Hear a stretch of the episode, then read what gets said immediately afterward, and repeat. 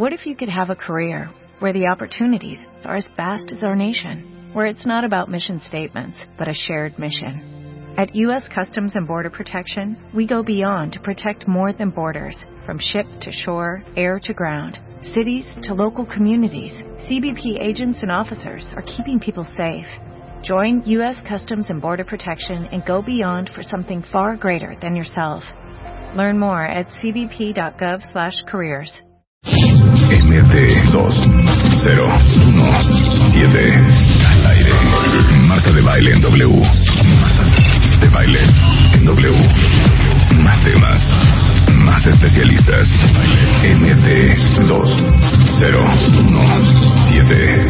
Más y mejores cosas de qué hablar. 10 de la mañana, 10 de la mañana, 10 de la mañana. MT, solo por W Radio. 017, solo por W Radio. Al aire.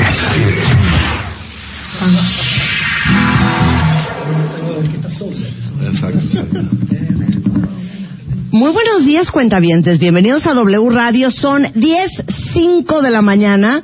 Y hoy lunes, déjenme decirles una cosa, que ni estén preguntando por Rebeca, ¿eh? porque Rebeca ni va a venir hoy. Porque les digo una cosa, eso es lo que pasa cuando uno toma cubas con hielo en Acapulco, trae un gripón infernal. Y le dije, ¿sabes qué, Rebeca? Quédate en tu casa porque no queremos contagiadero. Pero tenemos un programa increíble, cuentavientes. Vamos a reír y probablemente también vamos a llorar el día de hoy lunes, ¿eh? Así es que saquen la caja de Kleenex porque la cosa va a estar muy fuerte. Miren, eh, viene el doctor Vicente Alarcón eh, por ahí de las 12 del día y vamos a hablar para todos los que ya en febrero se juraron que ya para ahorita llevarían unos 6 kilos abajo y van 5 arriba, va a venir a hablar este doctor de por qué nos cuesta tanto trabajo bajar de peso. Ya saben que Vicente Alarcón es médico cirujano, pero es este eh, es con quien hemos hablado de la manga gástrica, el bypass gástrico, todos estos asuntos y vamos a hablar de por qué nos cuesta tanto tanto tanto trabajo a- bajar de peso, por qué tardamos más en perder peso que en recuperarlo. Este, y bueno, como ya estamos casi en marzo, si no llevan ni un kilo de ese propósito de llevar una vida más saludable, les llevamos, les vamos a decir por qué odiamos la vida saludable y el ejercicio y qué sí podemos hacer. A las 11 de la eh, la verdad es que vamos a tener todos la fortuna de tener en el programa Antonio Tame, que acaba de fundar Gogo por la Vida. Gogo es el apodo que le pusieron a su hijo Rodrigo, eh, que murió hace muy pocas semanas, este, hace un mes, justamente por un accidente de atragantamiento. Literal, como se los estoy diciendo, por un pedazo de manzana. Y la verdad es que los padres, a pesar del gran dolor que están viviendo y el gran duelo y el gran luto, han hecho una labor extraordinaria porque esto no le pase a ni un niño más en nuestro país. Y fundaron Fundación Gogo, que es justamente para hacer conciencia de algo que hemos hablado muchísimos años, tanto en Bebemundo como en este programa, que es el tema de saber primeros auxilios.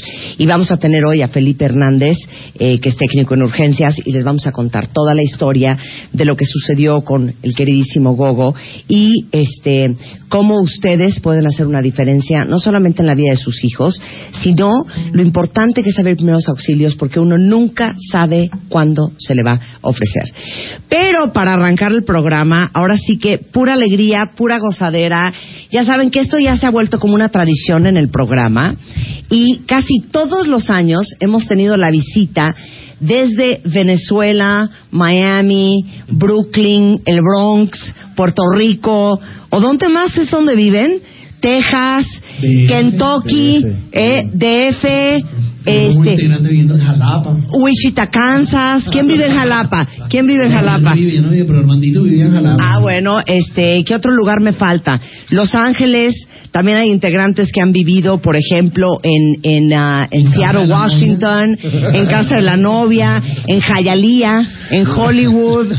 Con nosotros el día de hoy, cuentavientes, porque el viernes se lanza el nuevo disco, el Paradise. Esto es Amigos Invisibles. Bienvenidos. Un, dos, tres, y...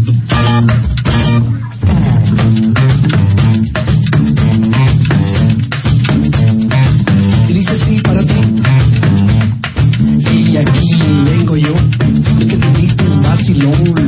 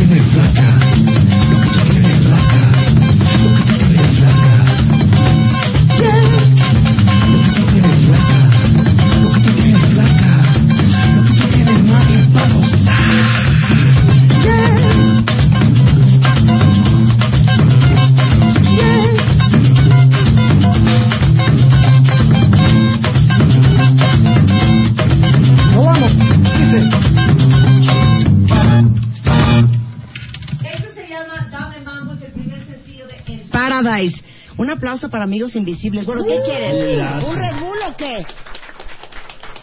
O sea, estoy bien triste. Porque no has dado el mambo, seguro. Tú sabes cómo yo los he querido tantos años, ¿no? Tantos años. ¿Por qué se me está comentando en este momento? Y por cierto, si no nos están viendo, nos pueden ver a través de Periscope en Marta de Baile, a través de Facebook Live en W Radio.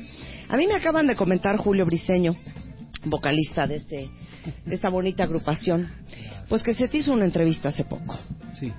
Y que en esa entrevista se te preguntó que a quién le pedirías el mambo. ¿Quieres decirlo tú o quieres que lo diga yo? Yo se lo... Sí, dilo tú, porque yo recuerdo bien a quién se lo pediría. Ok. Tú dijiste en esa entrevista Sí. que se lo pedirías a Salma Hayek. A Salma Hayek.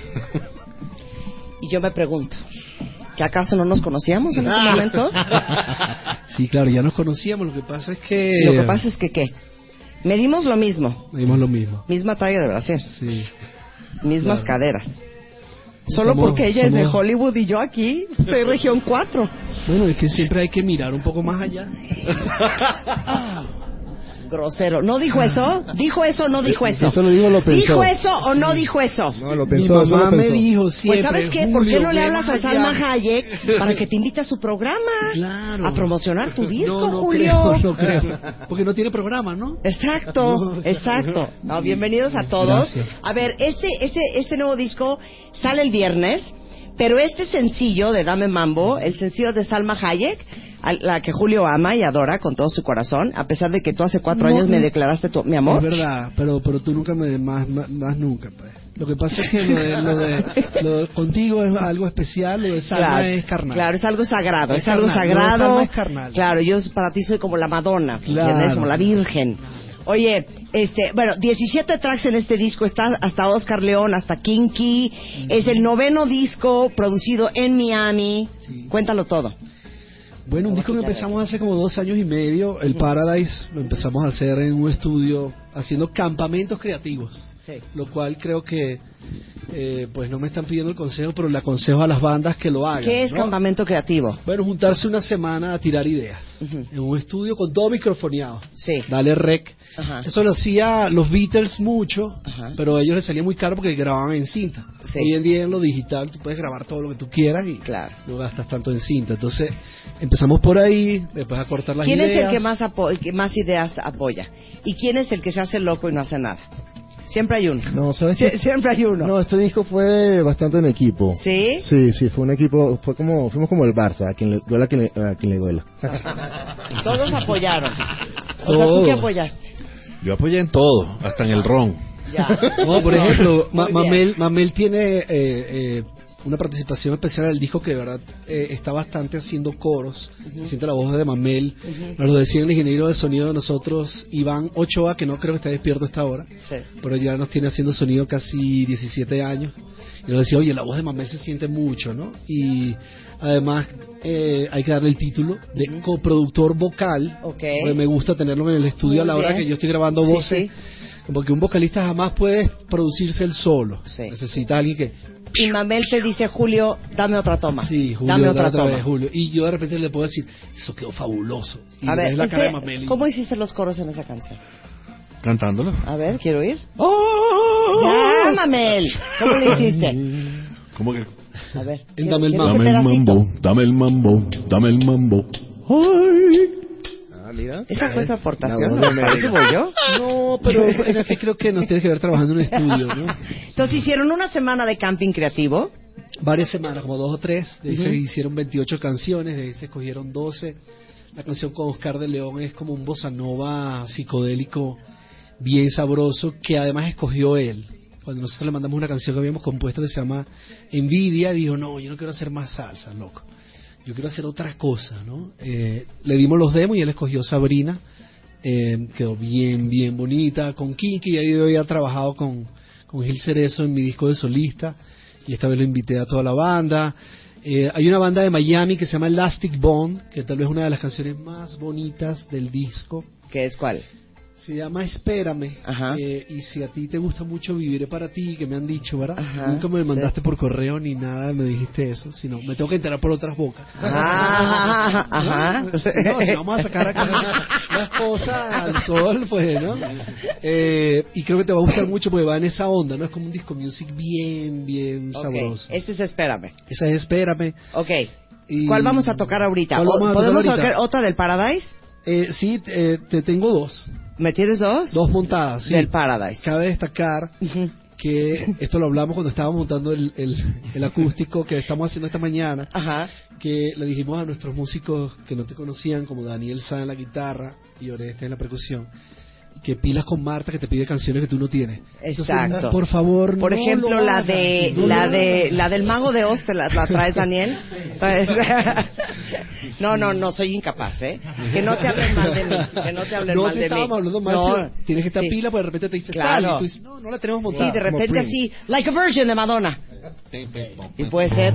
Oye, a ver, entonces, ¿cuál es, cuál es la que vamos a tocar de Viajero Paradise? frecuente del amor. Ok, viajero frecuente del amor. Y luego sí, Playa Azul, ya sabes Sí, que no, es. claro, y es la Playa verdad, Azul. y unas cositas Te tengo bonitas. Para ti. Eso. Te tengo sexy. Ok, muy bien. Entonces, tengo eso es el Paradise y se llama... Viajero, Viajero. frecuente del amor. Véanos a través de Periscope y Facebook Live en W Radio, Los Amigos Invisibles desde Venezuela con amor pura gozadera. Siento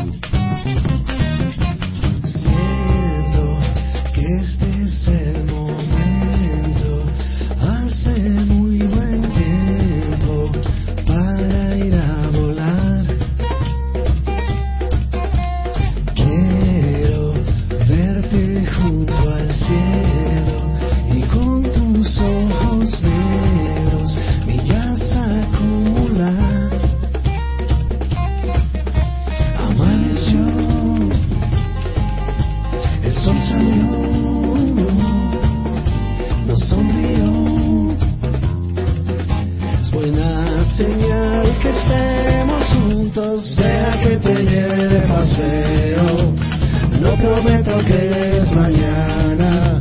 Demos una vuelta por el mundo,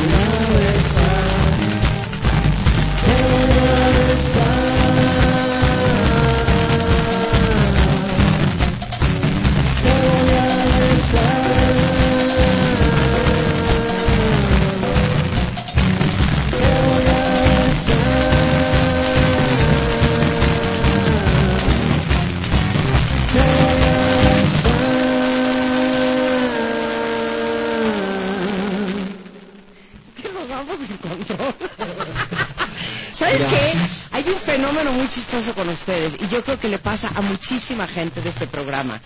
Me pasa, me pasa como con Jamiroquai. O sea, la cama de Amigos Invisibles me fascinan todas. O sea, no hay una canción de ustedes que diga, no, fíjate que esta no le salió. O sea, la base de ustedes que es en todas las canciones, es muy sensacional. Y les digo una cosa, necesitan subirle el sueldo a Daniel y a Orestes. O sea, Daniel no puede creer que está tocando con ustedes, ¿verdad, Daniel? Trae una sonrisa, una cara, una actitud. O sea, dice, no puedo creer, estoy aquí con Marta de baile, no es Salma Hayek, pero es lo máximo. Muy bien tú, Daniel. ¿De, de dónde eres, Daniel? De, de Caracas, Venezuela. ¿Cuándo te fuiste contratado para esta banda? Como dos años y medio. Dos años y medio. ¿Y cómo, y cómo, cómo se le...? Ah, sí. Es que no nos quiso presentar Julio porque es bien celoso. Pero ¿cómo, cómo fue el casting para Daniel? Eh, medidas, ¿no? ¿Medidas? 70, 90. No, no, sabes, el cuento de verdad es que Daniel y Katir estudiaron juntos desde preparatoria, primaria, Sí. bachillerato. Sí. Y Daniel se fue haciendo muy buen músico, Katire también. Eh, Katire le conseguía novias a Daniel, Daniel a Katire, ¿no? Que es lo que están haciendo. No, mentira. Eh, Y entonces Katire le habló. se- Y no, Katire se fue a Berkeley, siempre estuvo como en contacto con Katire y sabíamos sus cualidades. Sí. Entonces cuando Cheo dejó la banda, eh, ahí mismo Katire dijo, eh, el pana Daniel que toca buenísimo. Y una semana después estábamos en Miami ensayando la gira europea que teníamos en Sí, febrero. sí, sí, sí, Sí, sí. a mí me llamaron de emergencia y apréndete 30 canciones en dos semanas. ¿Y qué les dijiste? Con mucho gusto, por Claro que 500 sí. euros la canción. Yo estaba, mira, yo estaba muy acostumbrado a, a grabar en estudio. Sí. Y entonces grabar en estudio uno se concentra y se sienta y... Y, Y ahí entonces- toma uno, dos y tres. Sí, ah, exacto. La practicas hasta que te salga bien. Claro, claro. En vivo tienes una, un solo chance y entonces tenía mucho tiempo sin tocar parado y bailando al mismo tiempo de tocar. Entonces Claro. lo que hacía es que practicaba solo en mi casa Sí. para aprender las canciones y yo brincando y saltando en, en mi casa. Para la condición física. Sí, para la en- co- en pero, pero a ver, quiero ver cómo era eso. Pon el micrófono en la silla. En interior Este es, este es Daniel Mira. ensayando en su casa solo. ¿Cuál canción quieres? ¿Te gusta la de una fuerte, la de sexy o la de mentiras? ¿Cuál quieres? ¿Cómo eras?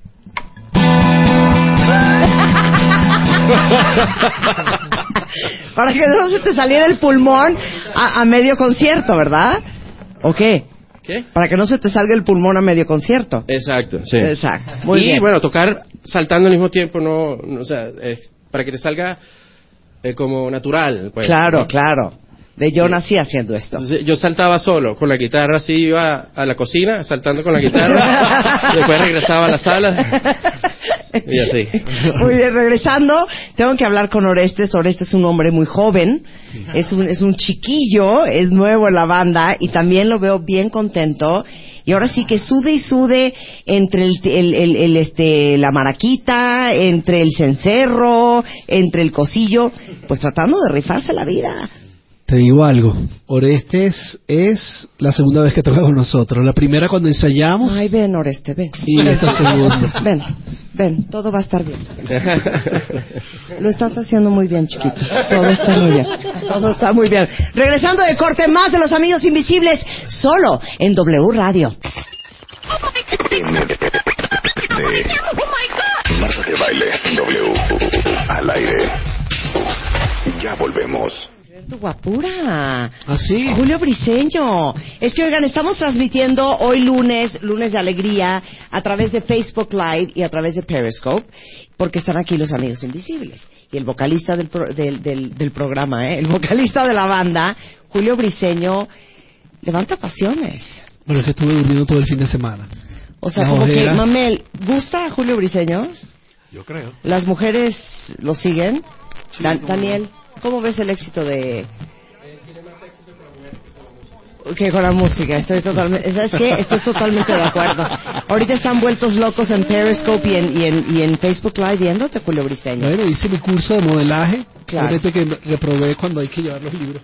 ¿no? Y se, se me caían, pero... sí Oye, tuve- yo puedo amar la canción del disco anal de Amigos Invisibles. Es una canción eh, no apta para menores de edad. Es una canción triple X. Pero a mí me da mucha pena pedir esa canción por Oreste, porque es un niño de 24 años, es muy joven aún. Y yo no Pero- creo que él deba de estar tocando ese tipo Yo creo que él de... está en la edad de, de pedir el disco. Sí, En la flor de ¿esa es vida la de edad? Sí, pues ya cuando uno... eh, no, no vamos a decir que se pone viejo. Sí. Cuando se pone maduro empieza, no, me duele la cabeza. Claro. No, que hoy no, mi amor. Ahorita no, No, es que- demasiada Sí, producción, hay mucho rollo. Tiene unas píldoras por ahí que... Claro, a la edad de Oreste Ahí es cuando puedes preproducir, claro, puedes preproducir. Oigan, el disco se llama El Paradise, sale a la venta el día viernes. Este, como ustedes saben, eh, Dame Mambo es el primer sencillo, pero eh, que lo pueden descargar ya a través de redes sociales, este, en diferentes plataformas. Se los vamos a poner en Facebook y en Twitter. Pero yo puedo pedir una canción Por favor. que la pongo, si vieras tú la cantidad de regalías que generamos en el programa por esa canción, porque cada vez que vamos a regalar un viaje, no importa si es un crucero, si es a París, si es al Mediterráneo, si vamos a hablar de, de, de cualquier cosa que tenga que ver con el trópico, siempre ponemos la misma canción, ¿Cuál es? Playa Azul. Playa Azul. ¿La traen lista? Sí, claro. ¿Sí te la sabes, Sí, tengo. ¿Quieres Ah, que te dé los acordes? ¿Quieres la partitura? ¿Quiere- Oreste, ¿te sientes seguro de ti mismo? ¿Tranquilo? ¿Bien? La ensayamos bien. hace, es- el miércoles en la tarde la ensayamos Ok, en, en muy bien. Roma. Ok, muy bien.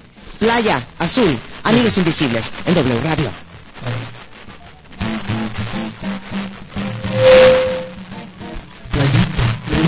Está bien, hermano, que subir. Vamos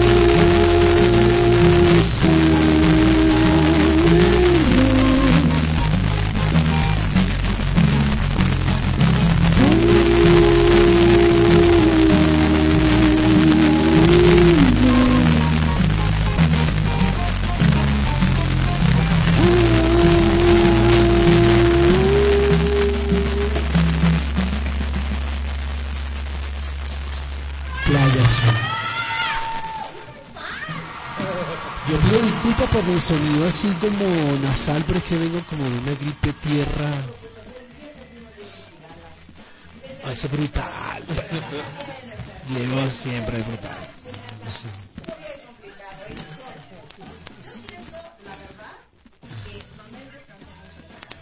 Sí. Este, Catire no hizo nada. Y Oreste, Oreste ahí medio, eh. Quien se la rifó fue otra vez Daniel. Daniel se la volvió a rifar. un X Factor que hay que ya la decisión no. Sí, exacto. O sea, como que Daniel se la rifó. Claro. Entonces vamos a, a- es más, voy a escoger yo la siguiente canción, la que sigue la escogen ustedes. Mándenos a través de Twitter, Facebook o pongan ahí en Periscope o en Facebook Live qué canción mueren porque los amigos invisibles toquen y la más votada esa es la que van a tocar. La traigan preparada o no. O no. ok. ¿Con cuál canción, Julio, tienen que participar todos? Pero con muchas ganas, de veras. Porque sabes que se les está pagando A ver, dinero a los demás. Es verdad, no, se le está pagando. Se le está pagando. Eh, fíjate que con el sobón tienen que participar ¿El todos. sobón? Sí, Ok. ¿Te sabes el sobón, Oreste? Sí. Catire, ¿te sabes el sobón? ¿Cuál es esa? Mamel. Acuérdense de la mitad, ¿no? Que vamos para otro, ¿no? ¿Sabes qué, Mamel? Te voy a dar este que tengo aquí en el suelo. Que tal vez suena un poquito más duro. Sí, para que también, ¿no? Uses las dos manos, hijo. Pero eh, hay, algo, hay algo que a lo mejor tú no estás viendo en Mamel. Ok. Que es importante que veas. Ok, que tengo que aquilatar. Los coros. Mamel hace buenos coros. A ver, ¿cómo es el de? Quiero estar Contigo en una playa azul. Tú sabes, No, y tú. fíjate que eh, te voy a contar algo de Mamel. Ajá. Mamel eh, canta muy bien las salsas. Sí. Y cuando le mostré el disco a mi pana Capliz, bajista de Desorden Público, una banda de ska venezolana que suena muy bien, me dijo, oye, eh, la canción con Oscar, de León, Sí. me dijo, ¿quién es ese Mamel? Le digo, no, pana, ese es Oscar. Para que tú veas El la nivel, reputación, el nivel, el que tiene nivel, la calidad internacional, ¿eh? Eso no me chalequea, Pero, Voy a poner atención. No me chalequea a mi mamá. Voy a poner atención. No Bueno. me chalequeas a mi mamá. ok, venga, esto es El sobón. el sobón. Amigos, invisibles. Un, ah, eh, y.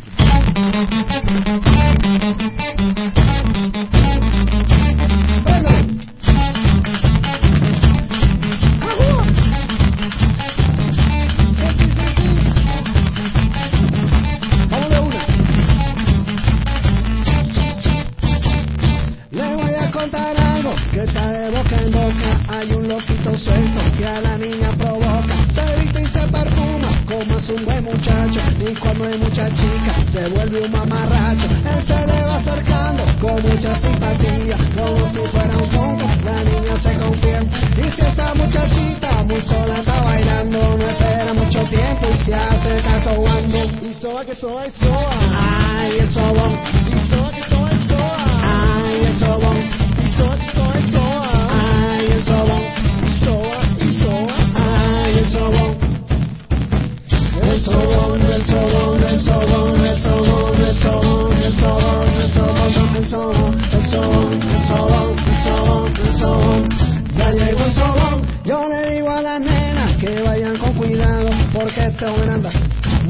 Si tiene su pareja, a nunca le importado para este tipo de cosas. Él viene preparado. No le teme a los novios ni que carguen espada, ni mucho más disfruta con la niña casada.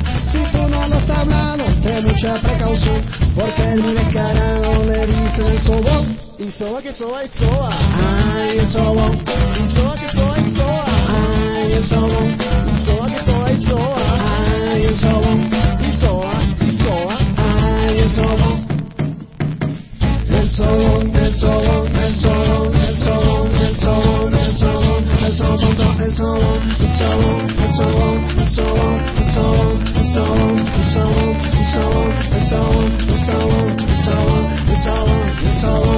Ya llegó el sobón. Micaela, Micaela, que tú tienes alma mía. Micaela,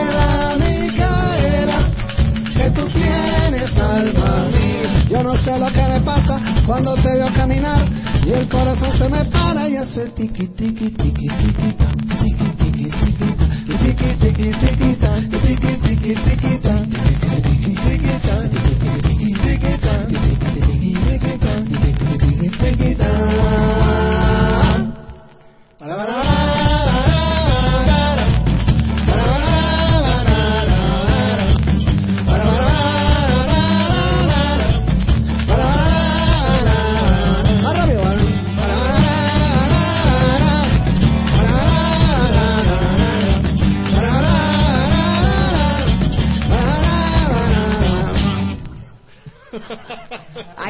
Fíjate. Ahí es donde el de ¿Eh? 24 años sí Claro, puede, ¿me entiendes? claro. Oigan, ¿qué entra en Amigos Invisibles? Pura canción de alegría y gozadera. Nada de Sí, tristeza. no, sabes que sí tenemos como que eso cuando entramos a un estudio y vamos a grabar discos nuevos es como, chamo, hay que buscar beat, beat, arriba, ¿no? O sea, la canción arriba. De repente cosas romanticonas, pero que se muevan, que uno pueda, ¿no? Eh, ¿Qué uno se mover la cabeza. erótico? Sensual erótico, creo que el mundo necesita más de eso que de política y de todo eso que, que está más loca y se va a poner más loca. Creo que se vienen tiempos bien locos, entonces nosotros como amigos invisibles, más bien siempre hemos querido desconectar a la audiencia de los amigos con nuestra música del mundo loco, lo cual siempre recibimos como esos comentarios, Mu- muchos de los fans de los amigos, y son cosas que, que creo que nos gusta a todos, es It's que happy music. te dice, para sentirme bien, pana. Yo pongo los amigos para sentirme bien. Te dice, Claro. Chévere, ¿no? Y mucha gente de repente también nos ha dicho, mira, conoce a Marielita, mi hija. Esa la hicimos después de un show de ustedes. Tú dices, Sí, sí, sí, Sí, hay buen resultado. sí. Oigan, el Paradise Tour para todos los que nos están escuchando en el resto de la República Mexicana y en el resto del mundo a través de wradio.com.mx, eh, viene en el segundo semestre de este año, ¿no? Van a estar en Estados Unidos, van a estar en ah, Sudamérica, En Europa también. en Europa. En Europa, en Europa, ¿dónde prenden los amigos invisibles? O sea, que llegaron y dijeron, Vale. estamos bien exitosos aquí en París. Sa- Sabes que en general los europeos son bastante abiertos a la música caribeña, ¿verdad? Sí. Eh, últimamente nos hemos enfocado siempre en Madrid y Barcelona, que están increíbles, la verdad, nos vamos súper. Y París y Londres. Eh, y hemos hecho en los últimos cuatro años esa gira por allá. Comemos jamón serrano, queso manchego. Un poquito de fish and chips. ¿A poco los ingleses sí se prenden? No me imagino a un inglés bailando esto. Pero fíjate que los amigos, mucha de su influencia es música que viene de Inglaterra durante toda su historia y por eso quizás a lo mejor conectan con esa onda de los amigos, bien sea porque le metes un ingrediente caribeño y tú sabes, bailable distinto a lo que ellos escuchan y lo mezclas con lo que ellos, con lo que nos influye a ellos y la verdad que la pasan súper bien. ¿Sabes dónde deberían de ir que serían un exitazo? Y me estaba platicando el viernes justamente Diego El Cigala, que es de los lugares que más visita y que más éxito tiene. Japón. O sea, el Bueno. japonés gusta mucho de este rollo latino. fíjate las cosas locas de la vida. Estuvimos a punto de ir y fue cuando hubo el tsunami. Este teníamos los tickets y todo. Estuvimos como a tres días de montarnos en el avión y, y pasó lamentablemente eso. Porque además es el único país del mundo, yo creo que después de Venezuela y México, que han editado todos nuestros discos. En Japón se han editado todos los discos de los amigos. Eh, en un momento hubo hasta una disquera involucrada, unos japoneses que nos fueron a conocer. Ya ves. Que fueron a nuestro show. Entonces dijimos, ¿Cómo le bueno, te mato. a ti la pasado, carajo. Agüita. Y dijimos, bueno, si Miami está tan caro, ¿por qué no ir mudarnos a Japón? Te lo juro que en Japón... Seríamos ¿no? exóticos. Serían exotiquísimos. No hablan el idioma. Claro, Nadie pero les gusta mucho bailar salsa y bailan muy bien salsa. Sí, sí. Nos enseñó Diego El Cigala una banda que no me acuerdo cómo se llamaba. La Orquesta de la Luz. Ajá, exacto, la Orquesta de la Claro, Luz, es famosísima. espectacular. Sí, sí. Además dicen que no hablan español, pero cantan en español. Sí, sí, sí, sí, sí. ¿Mentiras? Ok, mentiras. Ahora, importantísimo, el viernes sale el disco de El Paradise, de Amigos Invisibles. Eh, si entran al sitio de internet van a ver dónde está toda la gira del Paradise, dónde van a estar acá en México, porque estuvieron la semana Claro. pasada en Querétaro. En Querétaro y en Jalapa. Importante, el viernes Ajá. vamos a estar eh, firmando autógrafos en Plaza Universidad. Ajá, en Plaza En el Universidad. mix-up ¿A qué de hora? Plaza Universidad. ¿A qué hora? A las 6 de la tarde. A las 6 de la tarde. Ahí va a estar el disco porque el disco sale el viernes, va a estar en físico. Gente que Perfecto. les gusta comprar en físico. Viernes 6 de la tarde en el Mix Up de Plaza Universidad. Ahí van a estar los Sí. amigos invisibles Creo que para que va- vayan y les den besos en la boca a todos. Menos a Oreste, porque es menor de edad. A ese no me lo toca. Creo que eso no le Wow, va a Oreste. tomar Es muy chiquito todavía. Yo soy madre, Oreste. No puedes estarte besando con nadie aún. A ver, ¿y cuándo van a tocar aquí en la Ciudad de México? Eh, ¿Cuándo, Catire? Catire, El 3 de Junio. junio. el 3 de junio. ¿Dónde? Ah, claro. Hay un festival. el ¿El World? Trade- el PC Center, exacto. En el Pepsi Center, el 3 de junio. Busquen la fecha en www. Amigosinvisibles.com. Perfecto. Y ahí en amigosinvisibles.com les queremos eh, dar una primicia. Vamos a estar vendiendo eh, playeras, como llaman ustedes, Ajá. franelas, del Paradise, que ellas Glow in the Dark. Son Glow in the Dark. ¿Son las que Y- trajiste ahorita para regalarme una a mí y No, una a todos no, los demás? No, porque no, se Ah. está, perdón, se está produciendo en Estados Unidos, pero sí te voy a mandar el otro artículo Ok. que vamos a estar vendiendo, que es idea de Daniel, y de- eh, aquí la parte administrativa hay que mandar a hacer. ¿Qué? Eh, porque una vez tuvimos y se, fue un, eh, un, eh, una pieza que se vendió muy bien, hilos dentales del Paradise Glow in the Dark. ¿Hilo dental así? Claro, de ¿Para ropa interior, de ropa, estuvimos vendiendo Ok. cuando comercial, se vendió muy bien y vamos a mandar a producir ya para esta semana Unas tanguitas Unas brasileñas. tanguitas. Muy bien. Glow in the Dark. Muy bien. El Paradise. Para que uno sepa por dónde va. Eso lo van a poder conseguir en amigoinvisible.com, pero te mandamos, te vamos a mandar la tuya. Sí, manden. Es más, podemos regalar cinco camisetas, aunque nos lleguen después para los cuentavientes acomedidos que están Yo creo que escuchando. sí. Regalamos cinco, Sí. nos las mandas cuando las tengas Sí. listas. En esos, este... Humberto, acuérdanos, ¿no? Sí, recuérdanos, ¿eh? Recuérdanos. Eh, nos vamos a despedir con... ¿Qué escogiste? ¿Qué escogiste, chiquito? ¿Qué dijiste, mi rey adorado? ¿Qué tal quieres, gordo hermoso? Mentiras. Muchas gracias por venir, muchachos. Siempre es un placer tenerlos. Los amamos, somos fans. Esto es Mentiras. Y es Daniel y los amigos invisibles. Dale, pues.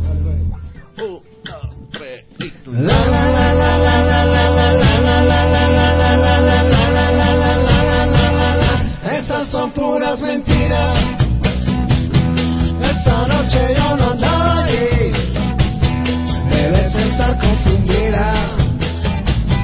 había un tipo igualito a mí. Esas son puras mentiras. Esta noche yo no andaba ahí. Debes estar confundida.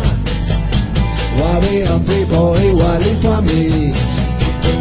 Te cuentan que me vieron paseando en la ciudad con una ropa fina y con cara de galán, mirando a todas las chicas pasar frente a mí. Es imposible, yo nunca estuve allí. Cuando no estás conmigo, yo me porto bien. Me quedo encerrado viendo la TV. No salgo ni a la esquina ni hablo con mi vecina. Aunque no te lo niego, sigue estando divina. Esas son puras mentiras.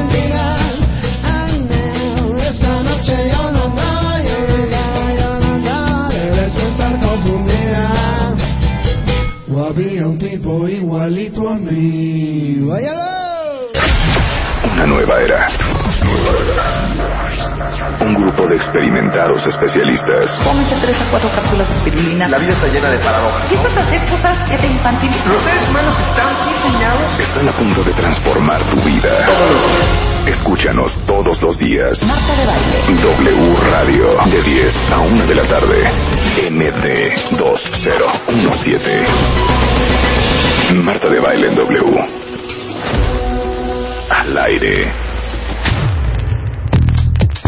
Y son las 11.06 de la mañana en W Radio Cuenta Bien. Todavía hay mucho por hacer. Déjenme decirles que hemos invitado muchas veces a Felipe Hernández, que es nuestro especialista en urgencias, y con él hemos aprendido tanto aquí al aire como en Bebemundo, en la plataforma, en la revista, hemos hecho videos, él encabeza salvandovidas.com, y hemos hablado muchísimas veces de lo importante que es saber primeros auxilios. Y hemos hablado desde RCP, hemos hablado de la maniobra de Heimlich, hemos hablado de tantas cosas para hacer conciencia de lo importante, cuenta bien, que ustedes sepan primeros auxilios, que sepan primeros auxilios la gente, en general, no importa si están rodeadas por niños o no, no importa si trabajan en un colegio o no. Y hoy les vamos a compartir una historia impresionante de la pérdida de un bebé hace un mes. Eh, generosamente vinieron los padres a compartir este, su historia para hacer conciencia de lo importante que son los primeros auxilios y de eso vamos a hablar en un momento más. Son las 11.16 de la mañana en W Radio. W Radio 96.9. 360 Radio, Twitter, Facebook, Periscope. wradio.com.mx y martadebaile.com. Miren, llegó a mi mail eh, un correo de Felipe Hernández, que saben ustedes que es instructor de RCP por parte este de la este de la. UNAM. exacto director de grupo salvando vidas Eh, hemos colaborado con él yo creo que más de 17 años juntos no De Si hecho, no traigo una más. imagen que te voy a mostrar. Estás embarazada, Marta. de Camila eso significa que llevamos 18 años trabajando juntos 18 años. y ha venido de manera recurrente al programa. Hemos hablado del tema en Bebemundo, hemos hecho una serie de videos, tiene la página salvandovidas.com y hace un esfuerzo sobrehumano de todos los días por este, generar conciencia entre todos nosotros de lo importante que es saber primeros auxilios. Y, y les quiero avisar que este va a ser un, un momento bien, bien, bien difícil, porque nos acompañan el día de hoy justamente este, quienes escribieron ese mail que Así me es. hiciste favor de reenviar, eh, Antonio Tame y eh, Laura Elena García de Tame. Ellos eh, son papás de Rodrigo y vienen a compartirles una historia porque tú, Felipe, siempre has dicho, nunca sabes a quién le puede suceder, nunca sabes cuándo te puede suceder, ni dónde te puede suceder. Así es, y cuando pensamos que esto le pasa a otras personas, lo vemos tan lejano, pero hoy podemos ver que esto es tan... En cuestión de segundos cambia la vida de, de toda una familia, de toda una familia. Y sabes qué es lo más grave, que se pudo haber hecho algo diferente y eso es lo que queremos hacer, eh, en conjuntamente ayudar para que no vuelva a suceder este tipo de eventos que marcan la vida de, de todas Exacto. las En un momento más vamos a, a hacer Facebook Live y Periscope, pero primero que nada, muchísimas gracias Laura, muchísimas gracias Antonio, a los dos por estar aquí, porque ha pasado un mes de la muerte de Rodrigo y me imagino que no es un tema fácil, este, pero la generosidad de espíritu de venir a compartir esta historia para que ningún otro papá le pase lo que les pasó a ustedes. Cuéntanos, Lau. Hola Marta, ¿qué tal? Buenos días. Buenos días a todos. Bueno, también agradezco a todo el equipo que me acompaña, a Felipe, a Elena, a todos. Bueno, sin duda sí es difícil. Es difícil esta situación. Les puedo decir que es un mes el más duro de mi vida. Eh, perder un hijo es el golpe más fuerte existe. Es la pérdida más fuerte que puede haber. Yo vengo a ofrecer mi testimonio con, que con todo mi corazón a todo tu auditorio y a toda mamá para que se puedan ver reflejadas en mí, que puedan tomar mi ejemplo para que no les pase. Porque realmente te das cuenta cuando pasan estas cosas que la vida es frágil. En cuestión, como dice Felipe, de un instante y con lo que menos te esperas. En el caso de nuestro hijo se trató de un pedazo de manzana. O sea, ¿dónde estabas? ¿Qué edad tenía Rodrigo? Rodrigo tenía 15 meses. Tenía 15 meses, estábamos en mi casa, estaban él y su hermana Regina abajo en la sala, como todas las tardes lo hacían. Estaban acompañados de Isa, la chica que nos apoya en el hogar. Yo tenía trabajo por hacer y decidí subir a trabajar. Entonces, dije, bueno, tengo que subir a trabajar porque tenía que preparar un plan estratégico y bueno, muchas cosas que dije, ya estoy tranquila, ya así lo pensé, recuerdo muy bien, ya estoy tranquila, ya están aquí mis hijos y yo puedo concentrarme en mi trabajo. Y de una manera inesperada, porque minutos antes había escuchado a mi hijo llorar por otras cosas y como normalmente lo pudo haber hecho, y de la nada me habla Isa, me dice, señora, de una manera diferente, que yo sentí desde un principio que era diferente. Y lo que hice fue bajar inmediatamente aún con el teléfono en la mano, con una llamada de trabajo, y me dice, señora, métale la mano, se acaba de tragar un pedazo manzana. Yo, ¿cómo? Y yo ya vi a Rodrigo realmente de manera inconsciente. Entonces, sabía yo, pues, aunque yo no era una experta en primeros auxilios ni en heridas, tenía nociones. Y tenía pues el instinto de, de, salvarlo y pues hice varias cosas, pero sabía que era cuestión de segundos porque no tenía oxígeno, sabía que su cerebro no estaba recibiendo oxígeno. Entonces intenté varios golpes en la espalda, golpes en el pecho y vi que no reaccionaba, lo sacudí, no reaccionaba. Entonces, ¿qué hicimos? Pedimos ayuda inmediata a las vecinas, llegaron, este, dije, bueno, ayúdenme, necesito hablar 911, pero esto es rápido, habla 911. Se ofreció una persona que estaba por ahí que dijo yo había sido enfermera y intentó dar un CRP que ahora que ya sé lo que es un CRP y lo que es un Hemlich, pues me di cuenta que no se aplicó de la manera adecuada. Pero ¿qué es lo que pasa en ese instante? No lo sabes. Yo un pedazo de manzana que estaban comiendo como cualquier tarde cualquier niño en su casa y es un pedazo de manzana que se le atora en la tráquea. Y, y esa es otra cosa. Pues todo el mundo asumimos que estaba en su tráquea. Entonces todo el mundo, no, pues este, vamos a hacer esto, no llegaba la ambulancia, pues estimulando para que lo arrojara. Realmente yo nunca vi el pedazo de manzana. Pero el veredicto del médico forense fue que realmente recibió la manzana en su estómago. También su estómago ya estaba un poquito satisfecho. Entonces lo regresó y se le fue a su nariz. Trataron de ventilarlo seguramente. Pero nadie sabíamos que estaba en su nariz. Sí. Entonces, ¿cómo saber cuando es cuestión de segundos cómo vas a actuar? Que se te fue la nariz, ¿qué haces? O que si... Bueno, pero la nariz no fue la causa. ¿eh? Sí, sí, sí. Ahorita vamos a hablar de, del resto de la historia. Pero entonces llega, hablas 911, tienes a las vecinas, tienes a, a, una que había sido enfermera, todo el mundo tratando de trabajar con Rodrigo. Todo el mundo tratando de, de trabajar con él este y pues bueno realmente hay muchas cosas que no recuerdo con claridad pero lo que sí veo es de que pues quizá pudo haber sido la diferencia si yo hubiera estado preparada. O tuviéramos también hasta una logística preventiva en nuestro hogar de que qué tiene que hacer Isa cuando pase eso, qué tiene que hacer los vecinos, la, el mismo condominio, cómo tiene que permitir el acceso a las patrullas, cómo la cultura de, nosotros pudo haberse organizado. Que ahorita yo digo, lo subiera, ok, no, no soluciono nada, pero lo vengo a ofrecer para sensibilizar de mi caso, que lo vean que sí pasa, cuando menos te lo esperas, que lo tomen por favor y les suplico, lo tomen y se preparen, prevengan por favor. Llegó la ambulancia. Llegó la ambulancia 20 minutos después Llegó primero un policía, también trató por su cuenta hacer el Hemlich, pero pues ya no. Ya había pasado mucho tiempo. Este, ya cuando llegó la ambulancia, lo canalizaron, le, pusieron oxígeno, trataron de reanimarlo. Y cuando me permitieron verlo, porque cuando llegó la ambulancia me quitaron de ahí, ya que me hablaron, me dijeron, señora, su niño está muy delicado. Nada más nos quedan cinco estímulos más, según las instrucciones del urgenciólogo y dije, cinco estímulos más y luego, ¿qué?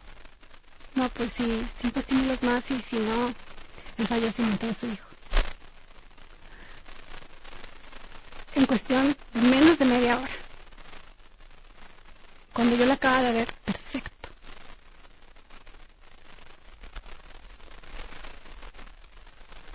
Entonces, la vida es frágil, y no sabes, necesitamos estar preparados realmente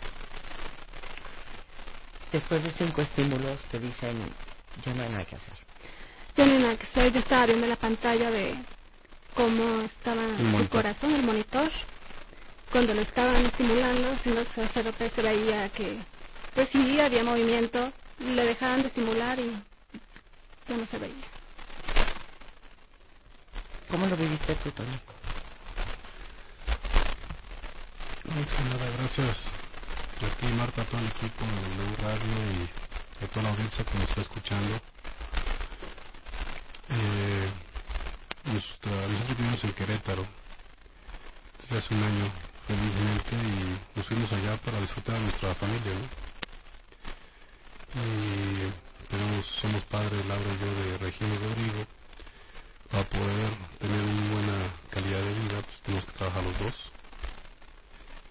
Y yo estaba en la Ciudad de México ese día, y había ido, yo estoy en la industria automotriz, en lubricantes y químicos automotrices, y eh, estaba en una agencia, y me estaba yendo muy bien, realmente estaba de los días mejores que he tenido laboralmente.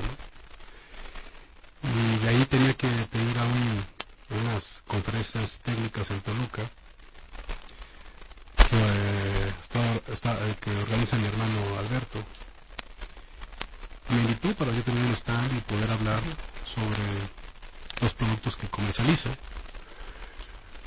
Y yo estaba, llegué a Toluca como a las seis y media de la tarde, eh, monté rápido el stand, este, me ayudaron ahí todo el mundo y más o menos como a las seis cincuenta de la, de la noche, pues yo tenía 30 personas enfrente de mí, recibo una llamada telefónica de mi esposa y pues, ¿qué es más importante, la llamada de mi esposa o las 30 personas que tengo enfrente, no?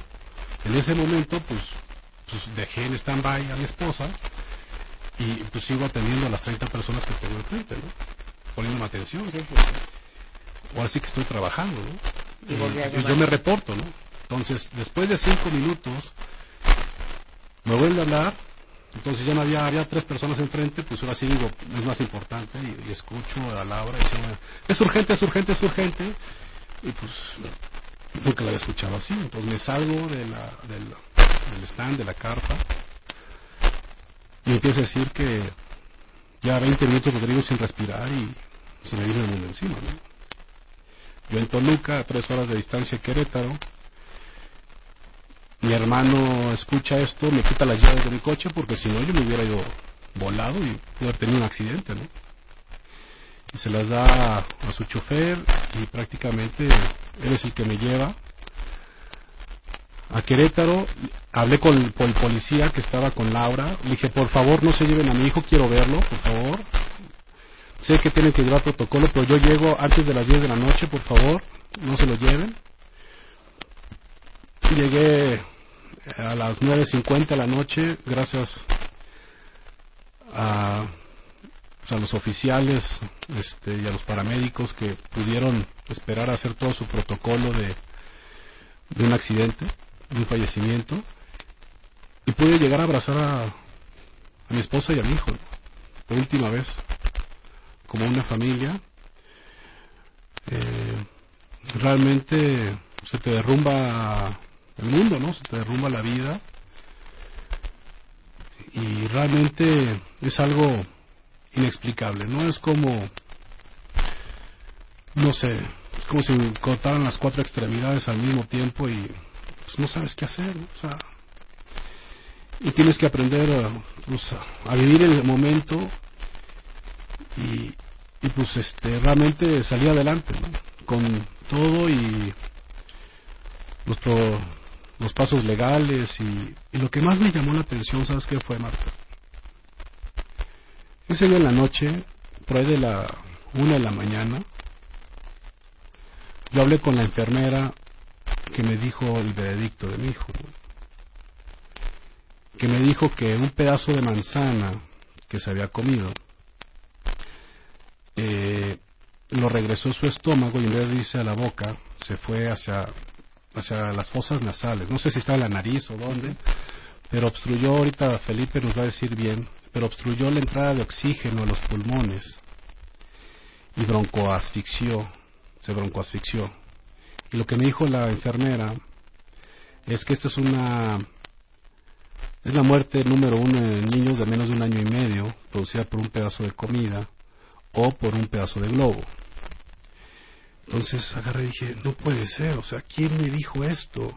Nadie me dijo, y hay que partir la, la comida, hay que partirla en triángulos, no en cuadrados, porque en triángulos no tienes problema de que se vaya a asfixiar. Entonces, ¿y y eso quién me lo dijo? ¿No? O sea, entonces empiezas a decir, empiezas a, te empieza, te empieza a meter muchas ideas la mente de todo lo que escuchas y todo lo que ves. Y bueno, este, al día siguiente, eh, cuando empezamos a velar a, Rodrigo, este, realmente recibimos muchas llamadas, mensajes y bueno, un mensaje de Elena Niebla que está aquí con nosotros. Eh, Elena pues me habla y me dice, Toño, lo siento mucho, yo te conozco desde los 10 años en el mundo de las carreras, porque yo he estado todo el mundo en las carreras de, de coches en México, gracias a mi papá Freddy Tame. Y, y ella me dice, este, estoy trabajando con tu hermano Muniz, buscando patrocinadores para las carreras. Yo he, perdi- he tenido cuatro hijos, he perdido dos, he perdido a mi esposo y se me hizo chicharrón el corazón. Y quiero crear un movimiento, un proyecto que se llame el nombre de tu hijo. Y le digo, no, no, no, no quiero que se llame como mi hijo. Rodrigo le decíamos Gogo. Y quiero que, ella me dijo, quiero hacer un proyecto salvando vidas. Entonces le digo, ¿sabes qué? Quiero que se llame Gogo por la vida. Y ahí ella pues contactó a, A Felipe. a Felipe y bueno, ya es todo un movimiento que estamos haciendo y así que le paso la palabra a ti y a Felipe para que platiquen un poquito de esto que, que pasó a Rodrigo. Muchas gracias a los dos por estar aquí, de verdad. Gracias por compartir esta historia. Es bien reciente y los sentimientos están a flor de piel. Y esto es un gran acto de generosidad para todos los demás que nos están escuchando, cuentavientes, para que ustedes no vivan lo que están viviendo Toño y Laura. Regresando del corte, ¿qué fue lo que le pasó a Gogo? Eh, para eso está aquí Felipe eh, Hernández. Y bueno, ya nos contarán eh, qué significa Gogo por la vida y cómo podemos ser gran parte de este movimiento nosotros. Hacemos una pausa en W Radio y regresamos. Marta de baile W al aire. Ya volvemos. Este es un segmento particularmente difícil, cuentavientes, y agradezco a todos los que han aguantado, eh, como los grandes, escuchar la, la historia de, eh, de Toño y Laura, que hace un mes perdieron a su bebé Rodrigo de 15 meses porque se atragantó con un pedazo de manzana. Y esto es algo que hemos comentado tantas veces con Felipe Hernández, nuestro técnico en urgencias, y hoy tenemos este pues la fortuna de tener la generosidad de ustedes dos contándonos de primera mano que estas cosas sí suceden y suceden todos los días y, y, y suceden este pues más cercano de lo que uno quisiera. ¿Qué fue lo que pasó? Y si ustedes quieren ahorita loguearse a Facebook Live para que vean la explicación de cómo con un pedazo de manzana un niño de 15 meses puede perder la vida, eh, Felipe Hernández nos va a explicar. Hola Marta, mira, traigo un simulador de lo que es el cuello y cómo está conformada la vía respiratoria. Si tú percibes, observa que hay dos conductos. El primero por donde respiramos, jalen aire, y el aire se va por la vía respiratoria. Y pegadito está el conducto digestivo. Pasa saliva y la Son- son saliva dos se va. tubos. Son dos, vamos a llamarle dos tubos, ¿de acuerdo? Bien. Cuando una persona come, normalmente el alimento se debe de ir al conducto digestivo. Pero cuando algo sólido, llámese alimento, dulces, juguetes, eh, por estar platicando, estar jugando, se va al conducto aéreo, se presenta algo llamado atragantamiento. La obstrucción, como notarás, puede ser aquí, puede ser a la mitad o puede ser hasta abajo de la vía aérea. ¿De qué dependerá? Del tamaño del objeto, ¿de acuerdo? Sí. Ahora bien, si la persona que se atragantó, los datos típicos son de que no puede respirar, no hace ningún ruido, esa es una obstrucción total. Y tenemos que actuar rápido porque solamente tenemos máximo 40 segundos antes de que se desmaye. La maniobra se modifica dependiendo de la edad del niño o de la persona, suponiendo que se tratara de un lactante. En un lactante voy a inmovilizarlo y lo voy a inclinar.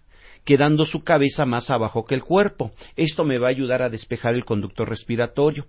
Si el niño es muy pesado, me siento y me recargo en mis rodillas para sos- sostenerlo. Y voy a dar cinco golpes. Ahorita lo voy a hacer con un maniquí. Lo que quiero que notes el por qué la importancia de inclinarlo. Al inclinarlo y los golpes en la espalda van a ayudar a despejar el conducto respiratorio. Ahora, si es una persona que no puedo sostenerlo en mi, en mi brazo, voy a hacer la maniobra abdominal. Lo importante es ubicar la zona adecuada. En un niño de 1 a 8 años de edad, con tu dedo medio de la mano que quieras, Háganlo tócate el ombligo. ahorita, cuentavientes. Tócate el ombligo. Tócate el ombligo con el dedo medio. Ahora agrega el dedo índice. Y a un lado de los dos dedos, por arriba, se coloca el puño. Estira la otra mano y cierra tu puño como si llevaras el manubrio de una bicicleta. Eso es muy importante. Y lo único que vas a hacer es doblar el codo y el puño debe de quedar pegadito por arriba de los dos dedos. Esa es la referencia para un niño de 1 a 8 años de edad. Quito los dos dedos, abrazo el puño y mi movimiento es hacia adentro y hacia arriba, hacia adentro y hacia arriba. Ahorita lo vamos a hacer en el maniquí de las dos formas para que lo puedan ver. Estoy explicando cuáles son las diferencias. Entonces, en un lactante se coloca en el antebrazo y se golpea. Voy a hacerlo aquí con Ricardo. Vamos a hacer, Ricardo me va a ayudar. Y tenemos al niño, un niño de un, mayor de un año de edad. Entonces me coloco por aquí. Este niño está consciente todavía. Dame un segundo porque quiero que todo el mundo se loguee a Facebook Live y darles tiempo para que vean lo que vas a hacer, la maniobra. Bien. Pero eh, en lo que se loguean a Facebook Live, ¿a dónde se le fue el pedazo de manzana Rodrigo? A la vía respiratoria. A la vía respiratoria. ¿A qué altura? No sabemos. no vas a- nunca lo vas a saber, ¿de Sí. acuerdo? Pero ¿cómo sabemos que está en la vía respiratoria? Porque no podía llorar, no podía respirar y en la coloración morada empieza a presentarse. Porque cuando tú bajaste, eh, Rodrigo ya estaba inconsciente. Ya estaba inconsciente. Eso significa que Más era de un 40 bloqueo, segundos. una obstrucción total. Total. esa- acuérdate que hay dos obstrucciones, parcial y total. Parcial, puedes oír El el... ruido. ¿Qué hago? Pues si hace ruido, motivarlo a que tosa. La tos es el mejor mecanismo. Un error típico que a veces hacemos por el pánico es meter el dedo. Sí. Al meter el dedo, sin darte cuenta, puedes empujar más el objeto. Entonces, en lugar de ayudar, puedes complicar la urgencia. ¿De acuerdo? Entonces, si el niño hace ruido, lo motivo a que tosa. El zoom bebé lo inclino, le doy los golpes y junto con el esfuerzo que él está realizando, es seguro que lo va a arrojar. Claro, entonces en el caso de Rodrigo, que era una obstrucción total, eh, no podía toser, había que voltearlo, inclinarlo y darle... en El tamaño de Rodrigo, eh, yo lo veo en la imagen, en sus fotos, es un niño grande, es un niño que a pesar de eso es grande. Tenía si 15 yo no hubiera, me permites el maniquí de- del Del bebé. bebé. Bueno, ahí Ricardo lo va a hacer Sí, con sí, el sí. bebé.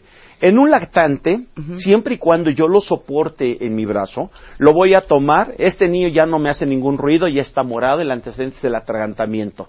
Rápidamente lo inmovilizo, debo de fijar el mentón y todo mi antebrazo queda en el pecho del niño. Lo ladeo y voy a meter mi mano por atrás y desde los glúteos a la cabeza lo voy a levantar. Lo voy a colocar boca abajo, ¿sí? Sobre mi brazo y observa que la cabeza quedó más inclinada que el cuerpo.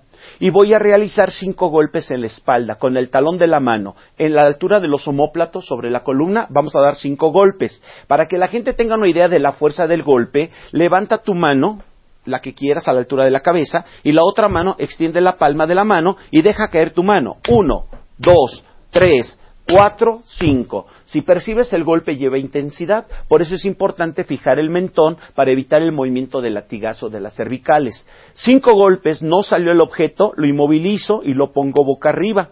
Teniéndolo boca arriba, voy a ubicar los pezones del niño una tetilla imagina, una línea imaginaria de tetilla a tetilla. Coloco dos dedos sobre el esternón y voy a dar cinco compresiones. Uno, dos, tres, cuatro, cinco. No salió, vuelvo a repetir la secuencia.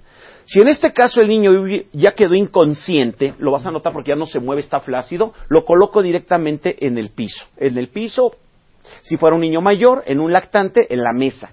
¿Sí? En la mesa. Lo coloco en la mesa. Inmediatamente abro su boquita para ver si se observa el objeto. No se ve nada, no meto el dedo. Voy a elevar ligeramente su barbilla y voy a tratar de ventilarlo con mi boca sellando su boca y nariz. Y aquí percibo que el aire no entra. ¿Qué te indicaría?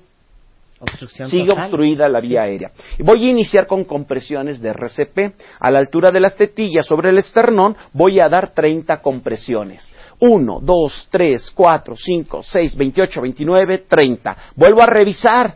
No veo nada. Vuelvo a, hacer- eh, vuelvo a ventilarlo. No entra el aire. Vuelvo a repetir. ¿De acuerdo? Aquí con Rodrigo como era un niño mayor, la maniobra, si hubiera estado consciente, ¿cómo se realiza? Vamos a utilizar otro maniquí. En el otro maniquí, que es un niño mayor, me coloco por atrás del niño. Si soy más alto que él, que es obvio, me voy a hincar para estar al nivel del niño. Y con el dedo medio te comenté que vamos a ubicarle el ombligo. Dedo medio y toco el ombligo. Dedo índice pegadito y el otro puño, el otra mano lo cierro el puño y lo coloco por arriba de los dos dedos. No debe de quedar donde la gente le llama boca del estómago. Ahí no es, ahí no va a funcionar. Tiene que ser ligeramente un poquito más abajo. Quito los dos dedos, abrazo el puño y el movimiento es hacia adentro y hacia arriba. ¿Qué fue lo que le hiciste a tu hermana? Ese movimiento hace que los músculos abdominales suban, compriman el diafragma y el aire que queda en los pulmones funciona como una tos y empuja el objeto. Aquí, por lo que comentaban, el objeto sí fue sacado de la vía respiratoria, pero como el niño estaba inconsciente, nunca lo vio. ¿Qué sucedió ahí? Que el alimento, en este caso la manzana, de la vía aérea, una parte se fue seguramente hacia el estómago, ¿sí? Quizás se pudo ir hacia la nariz, pero podemos respirar por la boca. O sea, el hecho de que la manzana se hubiera ido a la nariz no provocó la muerte. Lo que lo provocó fue que el tiempo que tardaron en despejar el conducto aéreo entró en un paro cardiorrespiratorio. En este niño, la técnica de RCP se hace con una sola mano porque es más grande. Entonces, con el talón de la mano a la misma altura, vamos a dar 30 compresiones. Uno, dos, tres, cuatro. El ritmo es muy importante y la profundidad. 30 compresiones, abro la vía respiratoria, elevo la barbilla y reviso no veo nada, no meto el dedo y ventilo, pero sello mi boca con la boca del niño y soplo. No se movió el pecho. ¿Qué te indicaría, Marta? No está pasando Vamos otra vez a dar 30 compresiones, pero seguramente aquí, al momento de ventilarlo, sí se movió el pecho porque ya estaba despejada la vía respiratoria y lo que faltó fue brindar un RCP de calidad. Mi pregunta, que es una pregunta muy fuerte, les pido una disculpa a Lau y Toño, pero es importante para efectos de que todo el mundo aprenda, es si hubiera tenido Rodrigo una, una buena reanimación cardiopulmonar, Hay una buena posibilidad. hay una buena posibilidad de que cuando llegara la ambulancia, que tardó en llegar 20 minutos, este, pudieran haber hecho algo por Mira, el atragantamiento nunca se salva con el personal de, de ambulancias o en un hospital. Si la gente, el maestro, la mamá, la nana, no aplica esto que acabas de ver, el pronóstico es malo. Recuerda que el cerebro de un ser humano solamente soporta de 3 a 4 minutos antes de que empiece a sufrir. A los 6 minutos empezará a haber daño cerebral y a los 10 minutos la muerte cerebral. Si la ambulancia tardó 20 minutos, el pronóstico era muy malo. Por eso es muy importante crear conciencia y ahí es donde surge Gogo, de- Gogo por la vida, porque lo que se quiere precisamente es que estas, esta información, estos talleres lleguen a todos lados. Pero necesitamos la responsabilidad de cada uno, porque esto es responsabilidad del papá, de los abuelos, de todos, de los maestros. Y, y ahora en el corte comercial, lo que son las cosas de la vida, eh, Laura, tú te dedicas a sistemas de seguridad industrial. Es correcto, sí, trabajo para una compañía para prevenir y vendemos equipo de seguridad a nivel industrial, Para prevenir accidentes. para prevenir accidentes y salvar vidas en el trabajo. La contradicción. ¿Y en la casa? Claro. Y ya lo que platicábamos ahorita en el, en el corte comercial, cuenta es, eh, hiciste un muy buen punto, Toño. ¿Qué mesero en qué restaurante sabe RCP y sabe primeros auxilios? ¿Cuándo ustedes han ido al colegio a inscribir a sus hijos y le han preguntado al colegio, a la directora, a la maestra, ¿cuántas maestras saben RCP? ¿A, a cuánto está la enfermería del, del- del salón de clases más lejano en el colegio? ¿O cuándo tarda un médico? en Claro, llegar? ¿cuánto tarda un médico en llegar? ¿Quién está preparado? ¿Quién de ustedes ha preparado a sus nanas, a las personas que trabajan en su casa, a sus cocineras, a sus... ¿Quién? ¿Quién de ustedes como madre está preparado para enfrentar una emergencia? Y el problema es que no es solamente los que tenemos hijos. Eh, yo les contaba ahorita en el corte comercial que ahorita en diciembre mi hermana Eugenia, que después de que sorteó la muerte el año pasado, en la cena de Navidad se metió un pedazo de pavo y se estaba ahogando. Y gracias a Felipe me paré yo, le hice maniobra de Heimlich y, de- de un- de- y despejó, pues imagínate cómo se la hizo, que de un trancazo eso salió volando. No, y queda como Pero nunca sabes cuándo ¿Cómo va a estar alguien junto a ti, en un restaurante, en un club, en, en un antro, en cualquier parte que va a necesitar. El INEGI publica que en México hay 22 millones de accidentes de niños de 1 a 4 años de edad. De esos 22, 3.000 son causas de muerte y discapacidad.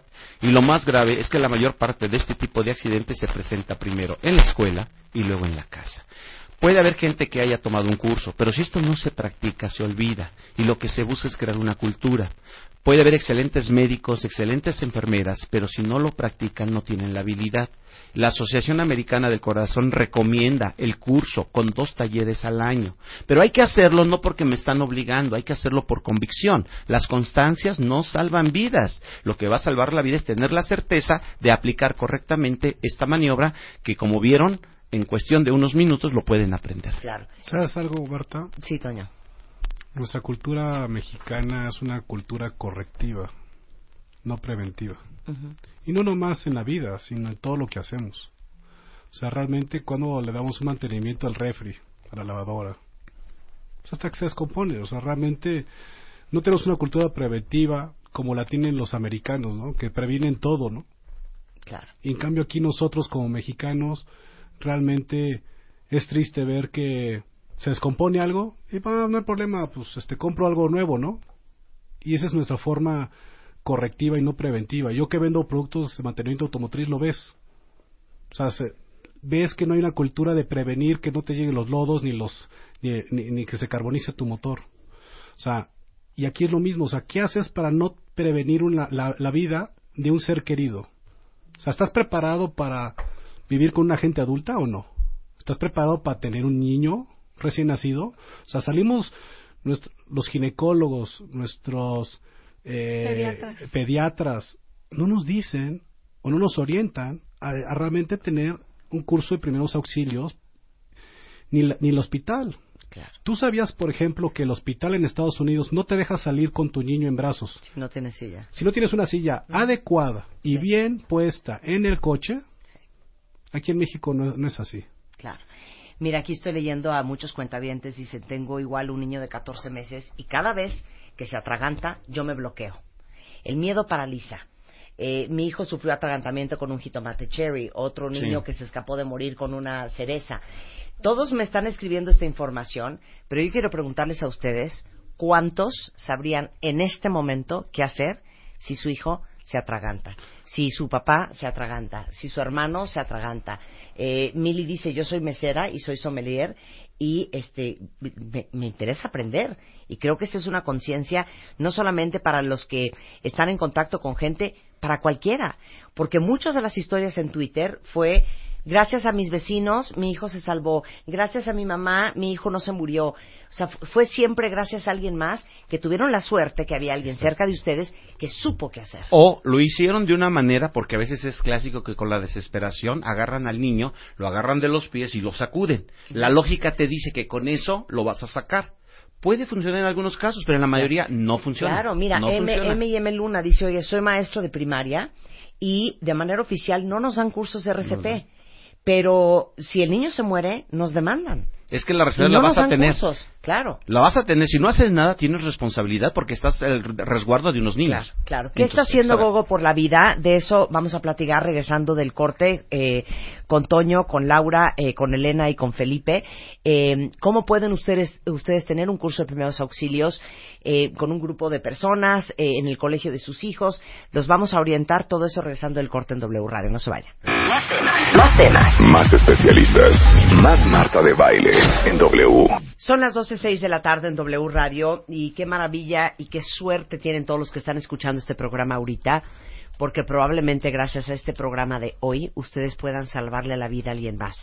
Eh, están con nosotros desde las 11 de la mañana platicando Laura y Toño sobre la muerte de su hijo Rodrigo, que tiene exactamente un mes de que sucedió, su hijo de 15 meses de nacido, que se murió por un atragantamiento con un pedacito de manzana.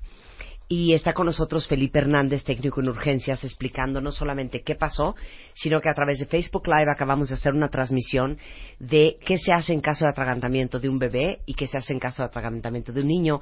Les acabamos de mandar por Twitter los videos que tenemos arriba en bebemundo.com, muy explícitos para que ustedes entiendan. Y eh, nos acompaña también Elena Niebla, que es directora de Gogo por la Vida, que es la fundación que acaba de nacer este por el incidente con Rodrigo. Muy, Hola Elena, ¿cómo estás? muy bien, Marta, muchas gracias por el espacio. No, no, no, sensacional.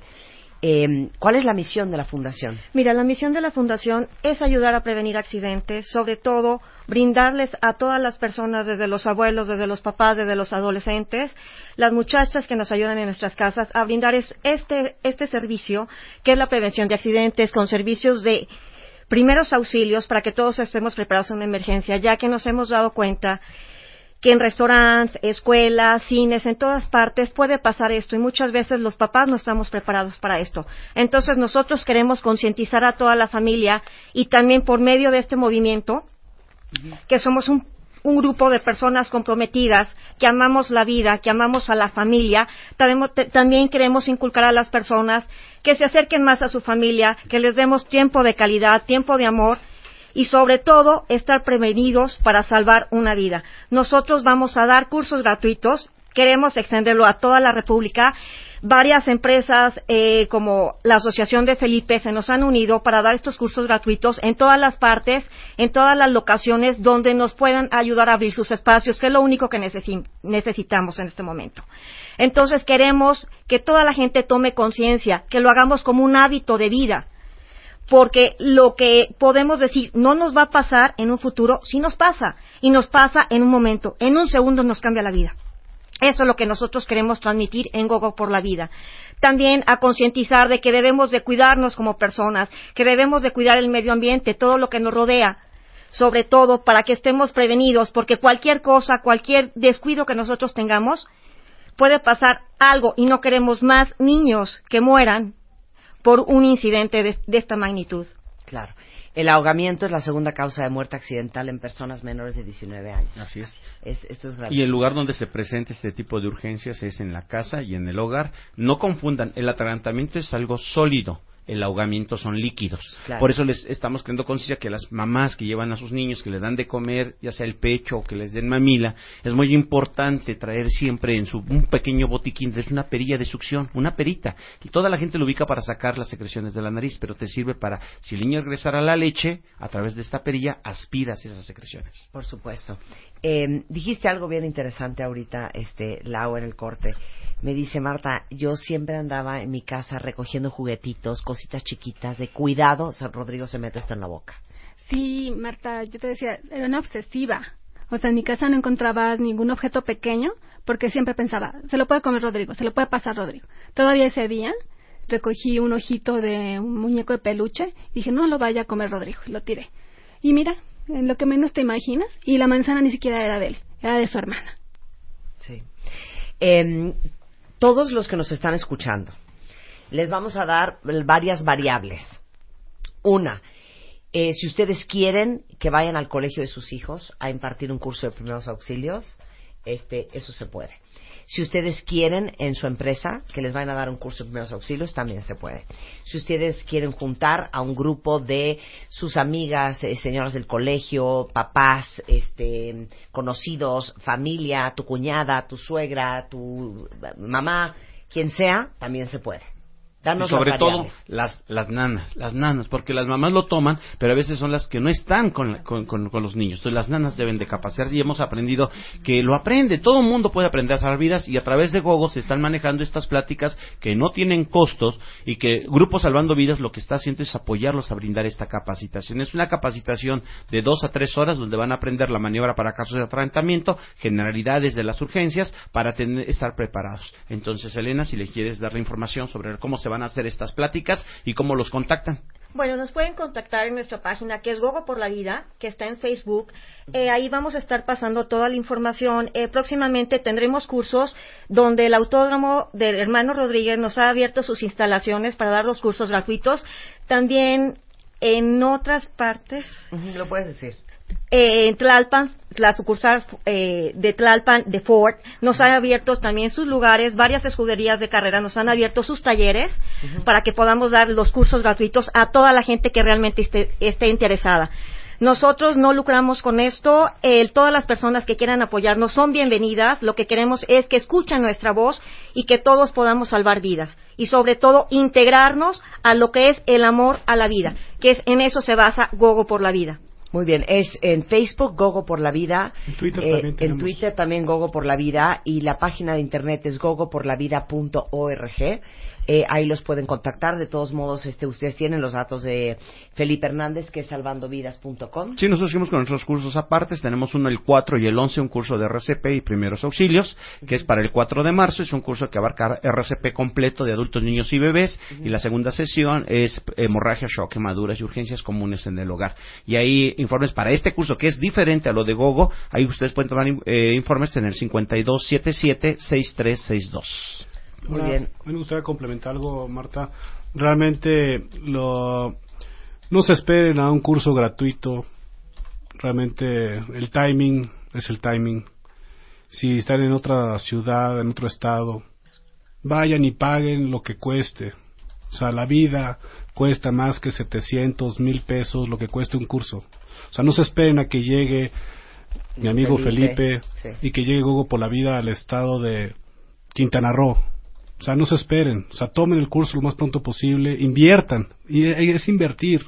Claro. No es gastar, es invertir en este tipo de Absolutamente. cursos. ¿no? Oye, Felipe, ¿hay alguna manera a través de ustedes de que cualquiera de ustedes cuentavientes que nos están escuchando en el resto de la República Mexicana puedan saber cuál es el curso en Puebla o a quién acercarse en Monterrey o en Durango con quién se toma el curso? Sí, en la ¿Hay Alianza contra la red? Muerte Súbita lo que estamos Ajá. buscando precisamente que las empresas que dan capacitación no solamente sea que cobren un curso, sino que estén comprometidas en enseñar a las personas. ¿Cómo si se nos llama? contactan, la, la alianza es la Alianza contra la Muerte Súbita Cardíaca y es una iniciativa de la Sociedad Interamericana de Cardiología que la preside el doctor Malio, que ha venido aquí contigo. sí, Malio Fabio y entonces el objetivo, lo que hemos encontrado es que hay empresas que lo que único que quieren es cobrar cursos, pero no se están interesados que la gente aprenda. Si nos contactan en Grupo Salvando Vidas, en mi correo es gruposalvandovidas@gmail, les pasamos los contactos en algunos estados donde ya hemos detectado empresas que se dedican a dar capacitación con ese compromiso, que la gente aprenda a salvar vidas. Muchas gracias, De nada. Toño y Laura, muchísimas gracias por venir a compartir su historia. No, al contrario, gracias Marta y pues esperemos que tomen ese testimonio, estén sensibles y actúen, sobre todo eso, actuar. Toño. Marta, muchas gracias por tu tiempo, eh, por la audiencia, el tiempo de toda la audiencia. Ojalá que podamos hacer algo en conjunto contigo y con toda tu plataforma. Cuenta con ello, cuenta con ello. De hecho, tenemos el Máster Bebemundo un par de veces al año, en donde hay octubre. 800 mil mamás en Sí. octubre. Eh, eh, damos siempre cursos y, bueno, más que sumado eh, Gogo por la Vida.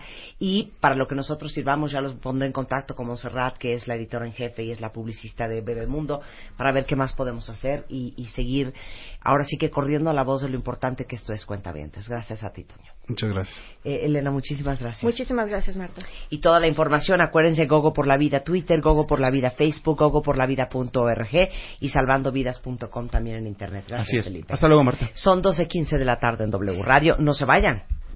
W Radio 96.9. 360 Radio, Twitter, Facebook, Periscope. wradio.com.mx y martadebaile.com. Oigan, cuenta bien, entonces 12.15, eh, cambiando un poco el tema, eh, miren, para todos, para todos los que mm, están como todavía diciendo, no, sí tengo que cumplir los propósitos para este año, déjenme decirles una cosa, ahorita Derma tiene 20% de productos para todos los que están prometiéndose de no, te lo juro que voy a hacer algo por mi pelo o por mi cuerpo o por o por mi envejecimiento. Ahorita Farmacias Derma tiene hasta 20% de descuento en productos para el pelo, silueta, antiedad, en cualquiera de las sucursales antes del 28 de febrero. Y si quieren saber cuál es la farmacia Derma más cercana a ustedes, entren a dermamexico.net, ahí está toda la información de todas las infinidad de marcas que tienen. Aparte, la gente que trabaja en Derma sabe muchísimo sobre el tema de piel y les puede ayudar a escoger cuál es la mejor, el mejor producto para lo que ustedes necesitan. Y aparte, hay en toda la República Mexicana y esta promoción de 20% de descuento en productos para el pelo, para la- el cuerpo y para este, el anti-aging hasta el 28 de febrero. Eh, encuentren la más cercana en dermamexico.net. 2 y 16 en W Radio. 30.000 historias, más de 20 millones de palabras, todas escritas con amor, compromiso, pasión y respeto. Una vez más, por octavo año consecutivo, podrás escribir la mejor historia de amor y hacer que con cada palabra tus sueños se vuelvan realidad.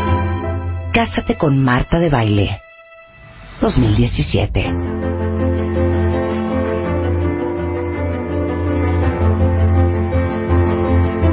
Cuentavientes, estamos a todo lo que da con el Cásate con Marta de Baile.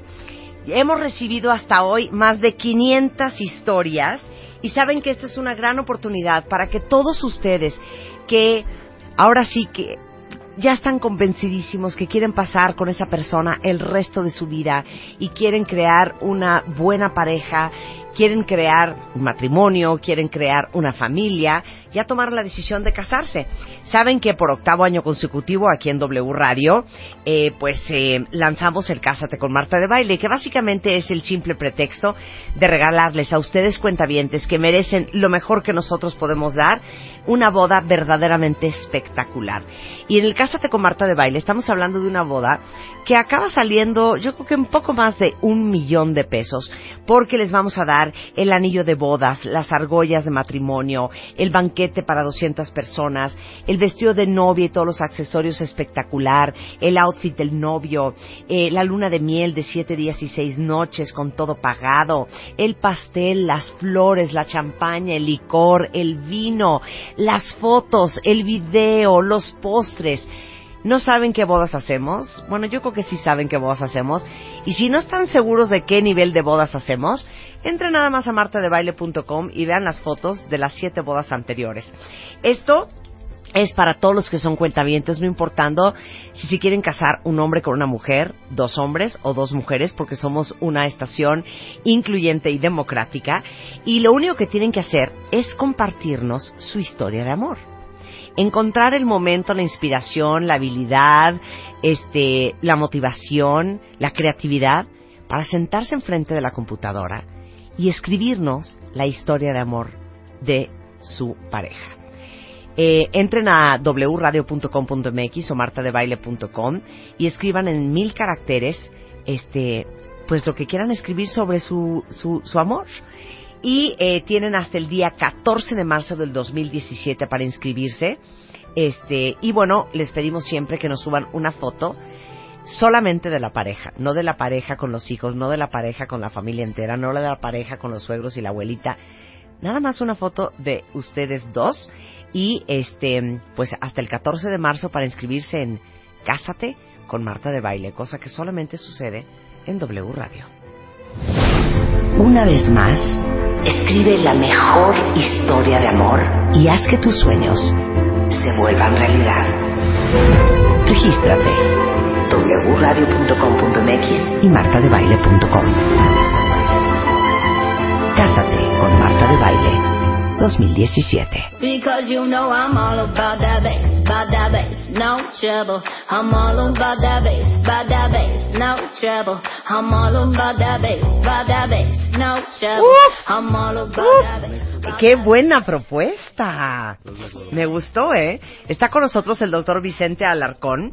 Él es médico cirujano, especialista en cirugía este, bariátrica. Se dice así, ¿verdad? Así cirugía es. batriátrica. No, varias. Ba- bariátrica. Eh, manga, gástrica, bypass. Es creador de la Fundación Cura. Eh, Cirujanos Unidos realizando altruismo, miembro del Consejo Mexicano de Cirugía General, miembro de la Asociación Mexicana de Cirugía General, miembro de la Sociedad Meji- Médica del Hospital Ángeles de las Lomas y miembro del Consejo Mexicano de Gastroenterología, eh, con quien hemos hablado de la manga gástrica, del bypass gástrico, y ahorita me acaba de hacer una propuesta para ustedes. Díselos, Vicente. Pues mira, lo, ¿por qué no complementamos tu ya tan exitoso Extreme Makeover y lo hacemos mucho más? Es decir, vamos a agarrar a una paciente o a un paciente de tus cuentavientes que quiera cambiar su vida y le hacemos un Extreme Makeover bariátrico, quirúrgico. O sea, o sea, operarlo. Nosotros nos encargamos de la cirugía. ¡Ándale! ¿Qué tal estuvo esa propuesta del doctor Alarcón? hasta llevarlo a su no a su peso eh, ideal Shot O a su- primera. Shot primera. Eh, Oye, me trastorna. ¿Qué tal? No, vas a ver la diferencia que es. Digo, y al final ya si quieres le, le incluimos después lo de cirugía post-bariátrica, que es una No, hombre, mira, tú, con, claro, mira, con con Abel- de la Peña. Abel de la Peña O sea, tú en- les haces el bypass, los bajamos 90 kilos, los operamos y los dejamos espectaculares. Lo podemos hacer, ¿sabes cuándo? ¿Saben ¿Cuándo? cuándo, cuentavientes? Por ahí de agosto, septiembre. Ah, Vamos a hacer Nos ese- da tiempo porque tenemos que Claro. seleccionar muy bien al paciente. Claro. Es un proceso como Claro, ya lo y sería gente que pesa más de cuánto. Pues mira, sí tiene que ser un, incluso un superobeso con índices de masa de arriba de 50, en donde van a perder pues más de unos ¿Pero qué 60, estás hablando, 70 120 kilos. kilos? 120 kilos. Es que depende la relación también de la altura. No es lo mismo 120 kilos en una persona de 1,50 a 120 kilos en una persona de Sí, de 1,90. 1,90, claro. Que un jugador de fútbol americano. Exactamente, y depende también del, del Oye, porcentaje de ya, grasa. vamos a demás. hacer este, este, este deal. Me parece sensacional. Está buenísimo, Qué ¿no? buena onda. Muy bien, ya, buenísimo. Pero hoy, Excelente. hoy no viene a esto solamente. hoy viene a hablar de por qué nos cuesta tanto trabajo bajar de peso. Y mira, eh, hay una, un estudio muy interesante que hizo Consulta Mitofsky, eh, Vicente. Oigan esto, cuentavientes. Seis de cada diez mexicanos creen que comer sano es más caro. Ese es, hijo, es tan cierto que es tan cierto que lo piensan. Claro, y no pero es tan cierto. falso. Y no es cierto. No, no es cierto. Siete de cada diez mexicanos consideran que hacer ejercicio al menos 30 minutos diarios es muy difícil o que no sirve para nada. Eso que no sirve para nada no lo había escuchado, pero definitivamente todo mundo cree que es muy difícil hacer ejercicio. Ahora, lo más cañón es que el 50% de los mexicanos está se siente un poco pasado de peso, un poco. 85% cree que podrían mejorar sus hábitos alimenticios, pero no lo han hecho. Este, y casi el 30% de los mexicanos no mueven un solo dedo. Arráncate. 30% se me hace muy bajo. Sí, a mí Es- también se me hace muy bajo. bajísimo. Yo diría 70 no hace ejercicio, 30 sí hace ejercicio. Es que sabes que también ahí es otro error en el concepto. O sea, mucha gente llega al consultorio y me dice, es que yo hago mucho ejercicio en mi trabajo. Y ellos creen que porque caminan mucho en la planta o en donde están, eso ya es hacer ejercicio. Sí, o del piso 7 al piso 5 a ver a Bedoya, o del piso 5 al Oxxo a comprar unos Twinkies. Y normalmente Eso lo es hacen de caminar, bajada. Cero, ¿eh? Lo hacen Sí. de bajada, porque Sí, las escaleras de subida se las evitan. claro, claro. ¿no? Y ahí sí podríamos hablar de algunos pequeños cambios que hacen una gran diferencia. Ok. Pero tú, ¿por qué? Tú que todo el día ves gordos. Qué bonito lo dije, ¿no? Sí, bueno, tú que sí, todo el día ves gordos y gordas. ¿No bajan de peso o por qué nos cuesta tanto eh, este trabajo bajar de peso? Mira, en realidad hay muchos factores, pero el primero que te podría decir es que comer es delicioso. Estamos diseñados para sobrevivir, ¿no? Sí. Como, como maquinaria, si lo quieres sí. ver así. Y por lo tanto, buscamos cosas que nos hagan poder sobrevivir en el largo plazo. ¿Y qué es eso? Pues obviamente las cosas que nos dan mayor energía y que podemos guardar como una reserva porque si tú te remontas a la época prehistórica, pues no sabíamos cuándo demonios íbamos a poder volver a cazar. Claro. Entonces lo que hace el organismo es guardar reservas de aquí a que podamos tener un nuevo alimento. Entonces así es como estamos diseñados. Desafortunadamente, Qué pues, triste que eso no haya cambiado, ¿no? pues sí, pero eso es una estar cuestión. diseñados para no guardar nada. ¡Nada! Pues no hubiéramos llegado aquí. Sí, claro. O sea, no hubiéramos sobrevivido esa época.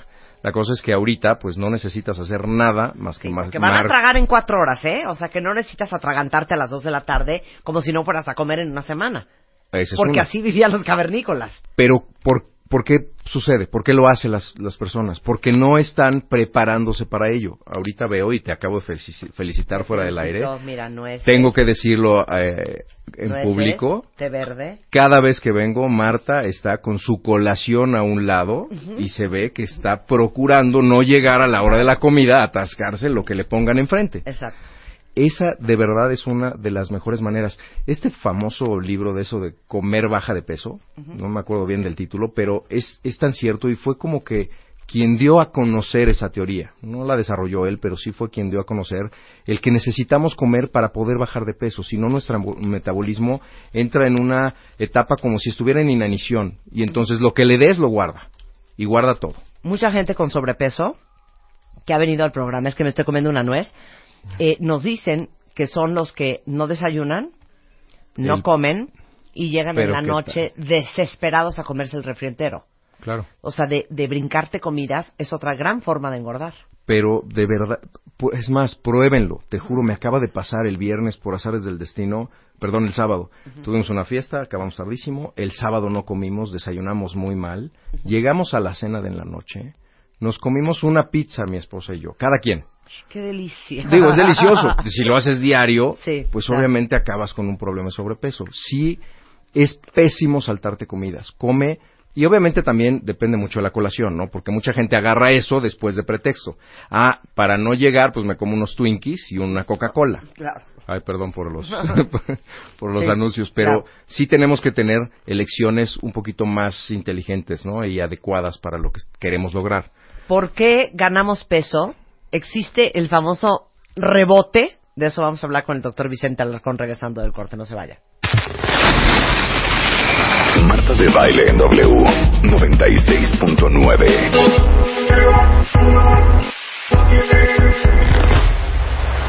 En vivo. Estamos hablando con el doctor Vicente Alarcón, es especialista en cirugía bariátrica, manga gástrica, bypass. Ya vamos a hacer aquí un extreme makeover quirúrgico, se los prometo, en el otoño. Pero estamos hablando por qué nos cuesta tanto trabajo bajar de peso. Y ya hablamos del tema de, es que comer sano es más caro, Que no es cierto. y no es cierto. ¿eh? No es cierto, definitivamente no es cierto. Eh, comer menos veces al día me va a hacer enflacar. Eso, bueno, no sabes esa frase que seguramente a muchos de nosotros nos dijo nuestra abuelita, el Ajá. desayuno es la comida más importante. Es cierto, y desafortunadamente es la comida que más personas se saltan. Claro. Con el pretexto de que no me da tiempo, de que no me da hambre, nada se me antoja o... A ver. ¿no? Claro. A ver, les voy a hacer pregunta. Bueno. ¿Qué sacrificarían antes, cuentavientes? Ven, Luz. ¿El desayuno o la cena?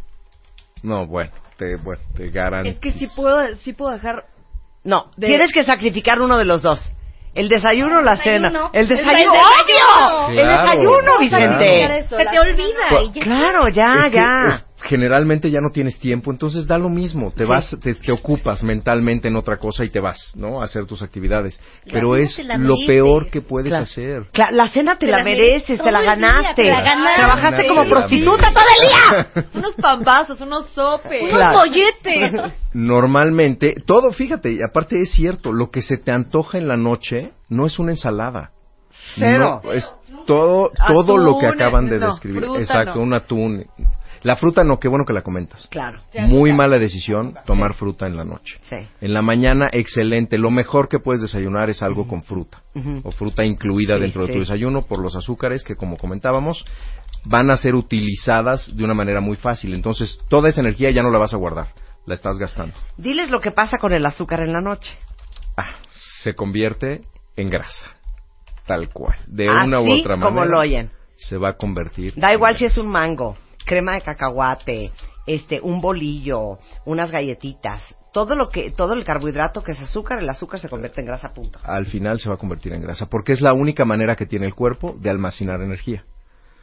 Y como no la vas a utilizar, ¿por qué? Porque de echarte tus panes con peanut butter, Sí. lo que vas a hacer es echarte en la cama a dormir. Eh, claro. Entonces, pues el cuerpo lo que hace es que guarda esa energía y la única manera que tiene el cuerpo para guardar energía es en- mediante la grasa. Ok, pasemos al siguiente punto. ¿Por qué ganas peso después de bajarlo? ¿Existe el rebote? Claro que O sea, de que hice una dieta y te lo juro que reboté. O sea, como que la dieta, por culpa de la dieta que hiciste, volviste a subir de peso y subiste más de lo que habías bajado. Eh, no, bueno, eso A es, eso es la idea que te vendes. Te- ¿no? Lo que te digo de, no, no voy a hacer esa dieta porque, ¿sabes qué? Una amiga mía la hizo y rebotó cañón. Como que la dieta te provocara el rebote. A claro, eso voy. Claro, bueno, ahí depende mucho de lo que hablábamos antes. También si lo hicieron ayudados, muy entre comillas, de alguna pastilla o algún pro- producto milagroso. A ver, explica. Eh, si estás ayudado de eso, generalmente son hormonas o son anorexigénicos, es decir, que te van a quitar el hambre. Entonces, cuando tú dejas de hacer la dieta, también te dejas de tomar las medicinas. ¿Sí? Entonces, si dejas de tomar las hormonas, pues obviamente tu metabolismo se reactiva y empieza a guardar todo eso que no, no estabas guardando antes. Si dejas de tomar el anorexigénico, llegas a cada alimento, bueno, muriéndote de hambre y te comes una vaca si te la ponen enfrente. Entonces, no es nada más la dieta, sino todo lo que estabas haciendo o dejando de hacer, pero gracias a un estímulo artificial a través de una pastilla. Entonces, eso es, eso es muy importante. Y por otro lado, también tenemos que ver el lado psicológico, Marta. Acuérdate que no podemos separarlo, es indivisible. La parte emocional del peso, como dice mi psicóloga, te define, te define de alguna manera. Así, con O sea, esa cara una se quedan- tristeza con lo que estás diciendo. ¿Cómo? El peso está como impreso en nosotros de una manera emocional y, de- y gracias a eso tomamos ciertas decisiones. Cuando nosotros nos metemos con ese autoconcepto que tenemos nuestro, estamos, eh, es una, eh, eh, un- una intromisión en tu identidad, ¿no? Entonces acaba siendo algo descontracturante desde el punto de vista emocional, porque tú te ves en el espejo y ya no eres tú. O eres un tú que no estás seguro que te vaya a gustar a pesar de que es lo que tú quieres. ¿Sí me explico? Hay personas, generalmente las mujeres, que se empiezan a ver también que la gente les llama la atención y les empiezan a, a, ¿no? a, a a llamar. tener eh, pegue, exacto, empiezan claro. a tener pegue y les da miedo. Un miedo que no alcanzan a entender, pero entonces lo que hacen es que se autosabotean y dejan de hacer lo que estaban haciendo bien. Entonces la parte emocional, Marta, de verdad es súper importante, no la podemos dejar de un lado. Por eso mucha gente recupera el peso al dejar la dieta. Y lo que pasa es que se está autosaboteando. Y te estoy hablando que es incluso en los pacientes después de una cirugía. Claro. Y yo creo que también tiene que ver eso, cuentavientes, pensémoslo así, ya que tocamos mucho el tema en el programa, que tiene que ver con tu umbral de merecimiento. Totalmente de acuerdo. Tendemos a sentir que no merecemos las cosas lindas en la vida, aunque aunque de forma consciente digas, no, claro que sí me lo merezco, de forma subconsciente tienes a tu ser perverso, a tu yo interno maloso, Sí, que te dice que tú no mereces. claro. Entonces, no merezco tener un cuerpazo, porque entonces si tuviera un cuerpazo, seguramente tendría más pegue. Yo no merezco tener pegue. Es Y lo que seguramente quiero, si tengo más pegue, no me lo claro, claro, si tuviera más pegue, seguramente encontraría el amor y encontraría una relación increíble. Y yo tampoco merezco Pero entonces eso. me tendría que hacer yo responsable y tendría que dar lo que me están dando. Entonces ahí es la parte en donde en los equipos multidisciplinarios tenemos que trabajar en la confianza, en la autoestima. Claro, y saben que sobre todo porque hemos hablado del impacto que tienen las palabras eh, del sistema familiar sobre ti y las etiquetas. Si vienes de una familia en donde te dijeron desde chiquita que eras una cerda, que eras una gorda, que siempre te ibas a quedar sola, que nunca ibas a tener pegue, que aquí todos somos gordos, por esa necesidad a veces de pertenecer al sistema familiar, no solamente porque tu mamá está gordita y tu papá está gordito y, y el sistema de alimentación en tu casa no es bueno, es si en mi casa todos somos gordos, yo quiero pertenecer a mi familia. Por supuesto. Hay muchos pacientes, Marta, que llegan directo así de, opérame mañana. Uno de ellos me acuerdo perfecto, su hijo le dijo, papá, yo de grande quiero tener la panza como la tuya. Imagínate que eso, o sea, tú estás siendo el ejemplo, es, es su ideal, es su superhéroe. Claro. Y así es como se visualiza el superhéroe, entonces él es lo que le está transmitiendo. Esto es lo que está bien. Así es como puedes llegar a ser como yo. ¿No? Por Entonces, eso va de la mano siempre la terapia con la dieta. Siempre, siempre, incluso aunque sean unos kilos de más, necesitamos encontrar en dónde se alteró esa relación que tienes con los alimentos. Y, y fíjate, tú que eres bariatra y, y el doctor Vicente Alarcón eh, opera eh, bypass gástrico, ¿cuántos de ustedes no, han dicho entre risa y risa y broma y broma, es que me urge que me arranquen la mitad del estómago para que solo me quede, me quepa media taza de comida? Esa sería mi solución. ¿Y cuántos pacientes has operado que dices, es que no lo puedo, no puedo creer?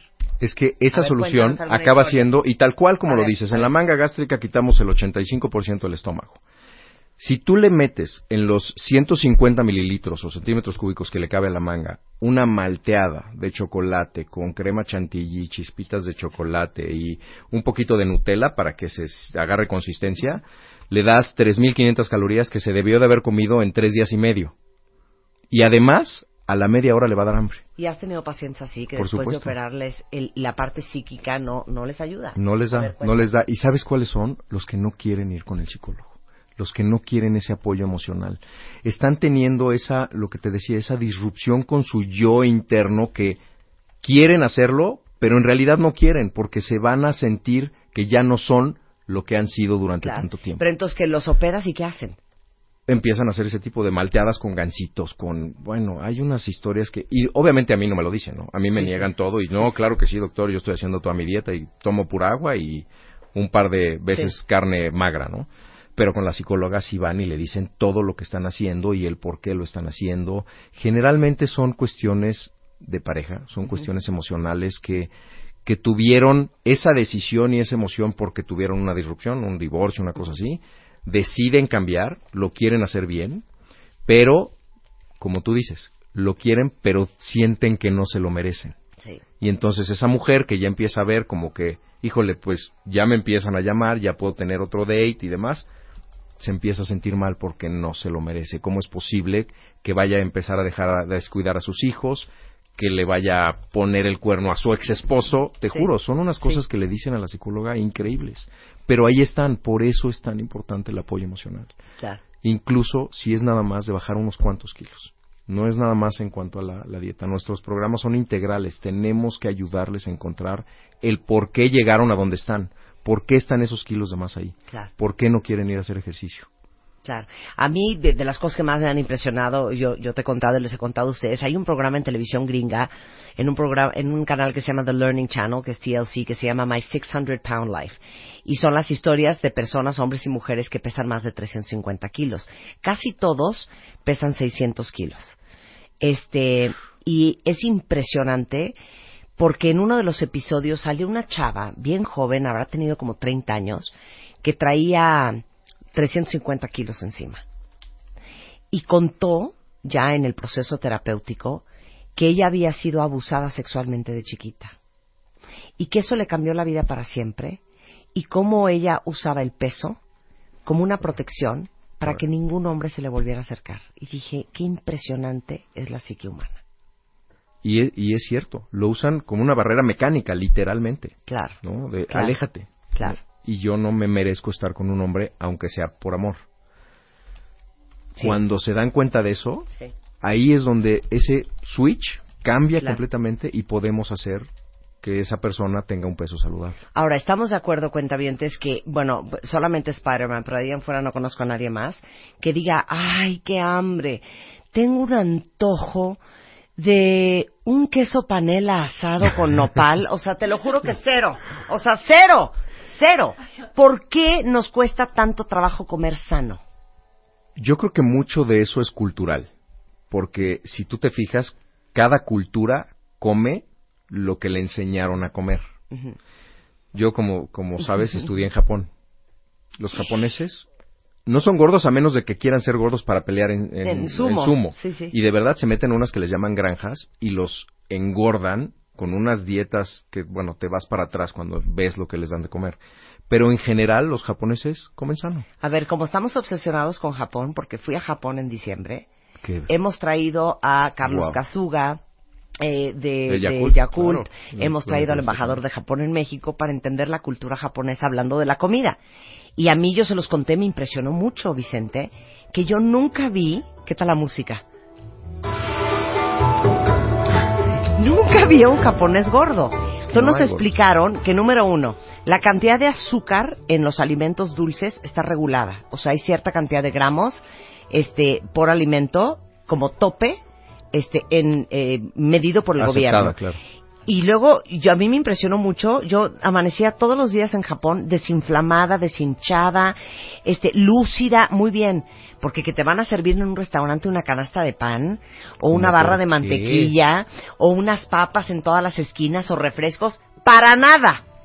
No- Todo es no pescado existe. y verduras y, Y crudo. y, y crudo O sea, si acaso lo y estás sano, cociendo poco grasoso. en un bowl con soya y un poco de saque, ¿no? Entonces es un tema cultural la comida. Es un tema cultural, Marta. Yo al final, después de que estuve un año ahí, acabé desayunando sushi. Tú dime si ahorita se te ocurre desayunar sushi. Pues ahí desayunas porque es lo que hay. y aparte te acaba gustando. Así que te vas a echar unos waffles con tocino y miel. ¡Cero! Para nada. No hay. ¿Y qué es lo que tienes disponible? Sushi. Bolitas de arroz con pescado crudo. Sí. Y eso desayunas, comes y cenas. Y además hay muchísima cultura de ejercicio. En todos lados hay alguna alberca, algún gimnasio, algún Claro. lugar en donde puedas hacerlo. ¿Y aquí? Pues, ¿qué es lo que desayunas? Tú nada más dime cuando vas al trabajo aquí, por Tlalpan, ¿qué es los puestos de tacos de canasta, los tortas, los tacos, las garnachas que están fritas, hundidas en una grasa que además es pésima porque tiene... La torta de tamal que de veras hasta, hasta hoy no La- doy crédito que exista. La guajolota que además te bajas con una Guajolota. tole. No, o sea, con una bebida de harina. Y la tecolota también, ¿no? Deberíamos Tecolote, de ver así. Esa es la de Que es chilaquiles, como ¿no? ah, con chilaquiles, en lugar de tamal, chilaquiles en el bolillo. No lo puedo creer. Más tu O sea, jugo de de verdad no lo puedo naranja, creer. ¿no? Es Por eso nos cultural. cuesta trabajo comer sano. Por eso nos cuesta trabajo conversarlo. Porque nos educan a eso. Ok, ¿y por qué nos cuesta trabajo hacer ejercicio? Porque no hemos encontrado el que nos gusta. Yo de eso sí estoy convencido. Es una cuestión, el cuerpo humano Ajá. está diseñado para moverse. Somos de verdad una máquina increíble para movernos. En todos lados, tú ve nada más los movimientos que tenemos en la mano. Pero así es todo el cuerpo. Estamos diseñados para eso. Pero ¿qué es lo que hemos estado haciendo a lo largo de la historia? Cada vez nos movemos menos. En todos lados, en el trabajo, nos movemos menos para divertirnos. Sí. Tú jugabas bote pateado. Claro. No jugabas, eh, no sé, Sí. Angry Birds o Sí, sí. Xbox o a- alguno de, de estas cosas que cada vez tenemos más pantallas. Claro. Ya antes, bueno, ok, me tocó la época de jugar Nintendo, pero tenía que estar yo pegado a la televisión. Ahorita ya lo puedo jugar en el celular, en donde esté. Entonces, hasta para divertirnos, para trabajar, no se diga. Antes nos teníamos que mover más, ahorita todo lo podemos hacer sentados todo el día enfrente de una pantalla. Y no tenemos esa cultura. Entonces, lo que te decía eh, hace rato, podemos hacer pequeños cambios que hacen grandes diferencias, como que todos tenemos que ir a trabajar, estacionate lo más lejos que puedas. Y entonces camina toda esa distancia hasta tu oficina. Si trabajas en el sexto piso, súbete por las escaleras. Llega 10 minutos antes para que puedas tomar pausas porque seguramente no lo vas a poder hacer de un jalón si nunca has movido un dedo, pero puedes moverte si tú quieres. Esos pequeños cambios y también lo que habíamos comentado, toda la gente quiere hacer ejercicio y convertirse en un triatleta en un mes. Eso no es posible. Pero sí es posible y es otra teoría que seguramente te la dijo este Carlos Kasuga, es una, una teoría japonesa de un minuto. Tú haz las cosas un minuto todos los días. Aunque te cueste muchísimo trabajo, un minuto lo vas a lograr. O sea, ¿cómo? Eso no nos lo dijo Kazuga, ¿eh? No Le se mandamos dijo. un beso. A ver, Este, entonces tú haz lo que te cueste mucho trabajo hacer, un minuto, pero hazlo todos los días. Dentro de muy poco, que casi siempre son entre 20 y 30 días, lo vas a poder aumentar al doble. Vas a aumentar el 100% de lo que estás haciendo. Lo vas a hacer dos minutos. No te vas a dar cuenta y vas a estar haciendo 30 minutos de ejercicio con gusto. claro, por supuesto. Pero queremos meternos un triatlón en marzo y Ya. estamos empezando. Déjame hoy. me agarro del chongo aquí con una tuitera. Dice KMHD. Es que los tacos te cuestan 15 pesos y con dos quedas. 30 en total. Y las ensaladas cuestan 50. Muy bien, KMHD. Yo nada más te voy a hacer una pregunta.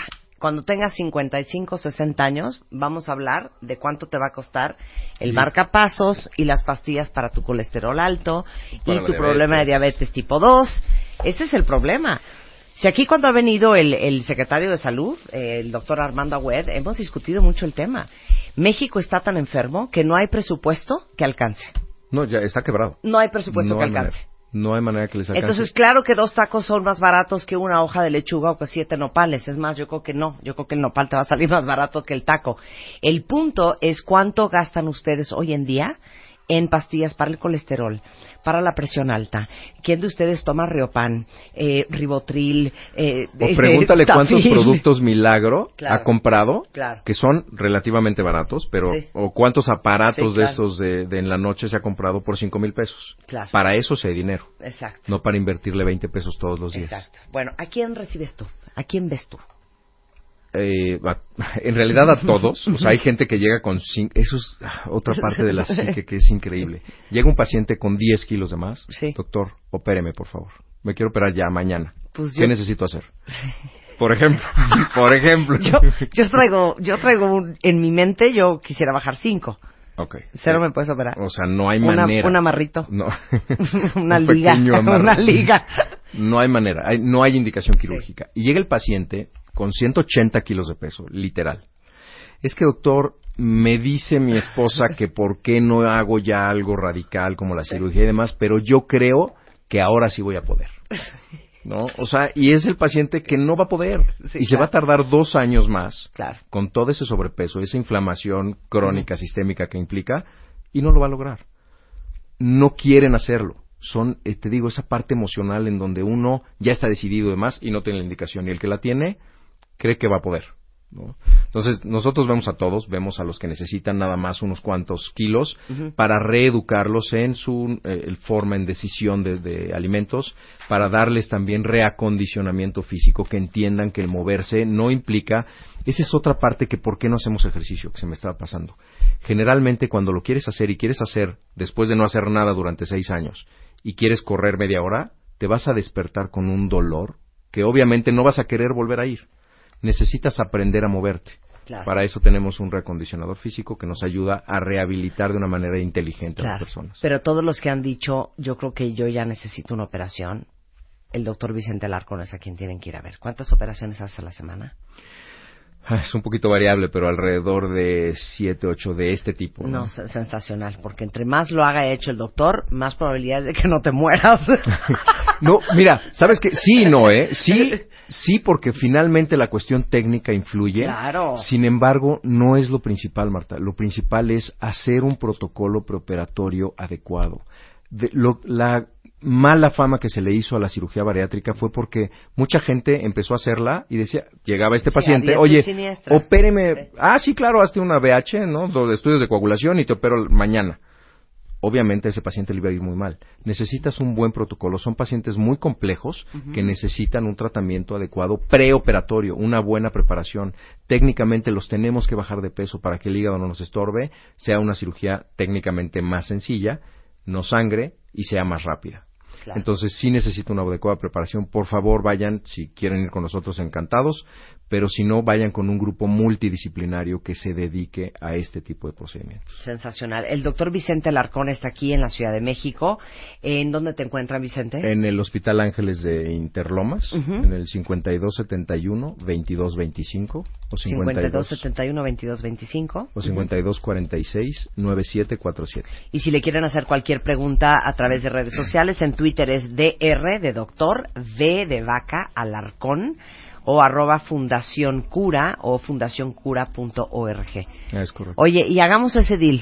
Conste, ¿Les, ya- les ya te gusta un extreme makeover quirúrgico? Que encontremos un cuentaviente de más de 120 kilos y vamos a operarlo, vamos a hacerle un, un, eh, un bypass gástrico. Claro. Estaría buenísimo. No, lo vamos preparando, claro Sensacional. sí. Muchas gracias, Vicente. Un placer tenerte como siempre. acá. Gracias a ti, Marta. Son las 12.56 de la tarde en W Radio. Nosotros estamos de regreso mañana en punto de las 10 de la mañana. Este, y acuérdense que tenemos a todo lo que da Cásate con Marta de Baile. Está en martadebaile.com y en wradio.com.mx. Y bueno, para todos ustedes cuentavientes que están todo el día mentando madres y jalándose los pelos porque les choca su, inter- su conexión de internet, este, porque está lenta o porque es demasiado cara, para que ya dejen de quejarse y reciban un buen servicio, aprovechen lo que Easy tiene para ustedes. Está duplicando la velocidad de internet por menor precio para que naveguen, descarguen archivos y vean las series o programas que quieran en línea. Eh, les dan 20 megas de internet más llamadas ilimitadas a números fijos y celulares por solamente 420 pesos al mes. Y si quieren, eh, pueden aumentar la velocidad del Internet hasta 30 o 50 megas. Lo más importante es que cuando un- uno de ustedes hable a Easy, le digan a la persona Easy cuántas computadoras hay en su casa, para qué las usan, cuánta gente vive en su casa, para que ellos les puedan decir más o menos cuántos megas necesitan, porque parte del coraje que uno hace es que por decirles, contratan 10 o 20 megas y en su casa viven 6 personas que todo el día están en Netflix o en Apple TV o jugando Xbox o bajando archivos arquitectónicos este, o conectados sin parar y de repente dices, no puede ser, es un, es un horror este servicio. Y la verdad es que no es el servicio, es que no tienes la cantidad de megas que necesitas para cómo opera tu casa o tu oficina. Entonces digan eso cuando llamen. El teléfono de Easy es 01800 124 mil o pueden entrar a easy.mx. Y nosotros regres de regreso mañana en punto de las 10. ¡Súbele a Jamiroquai! I'm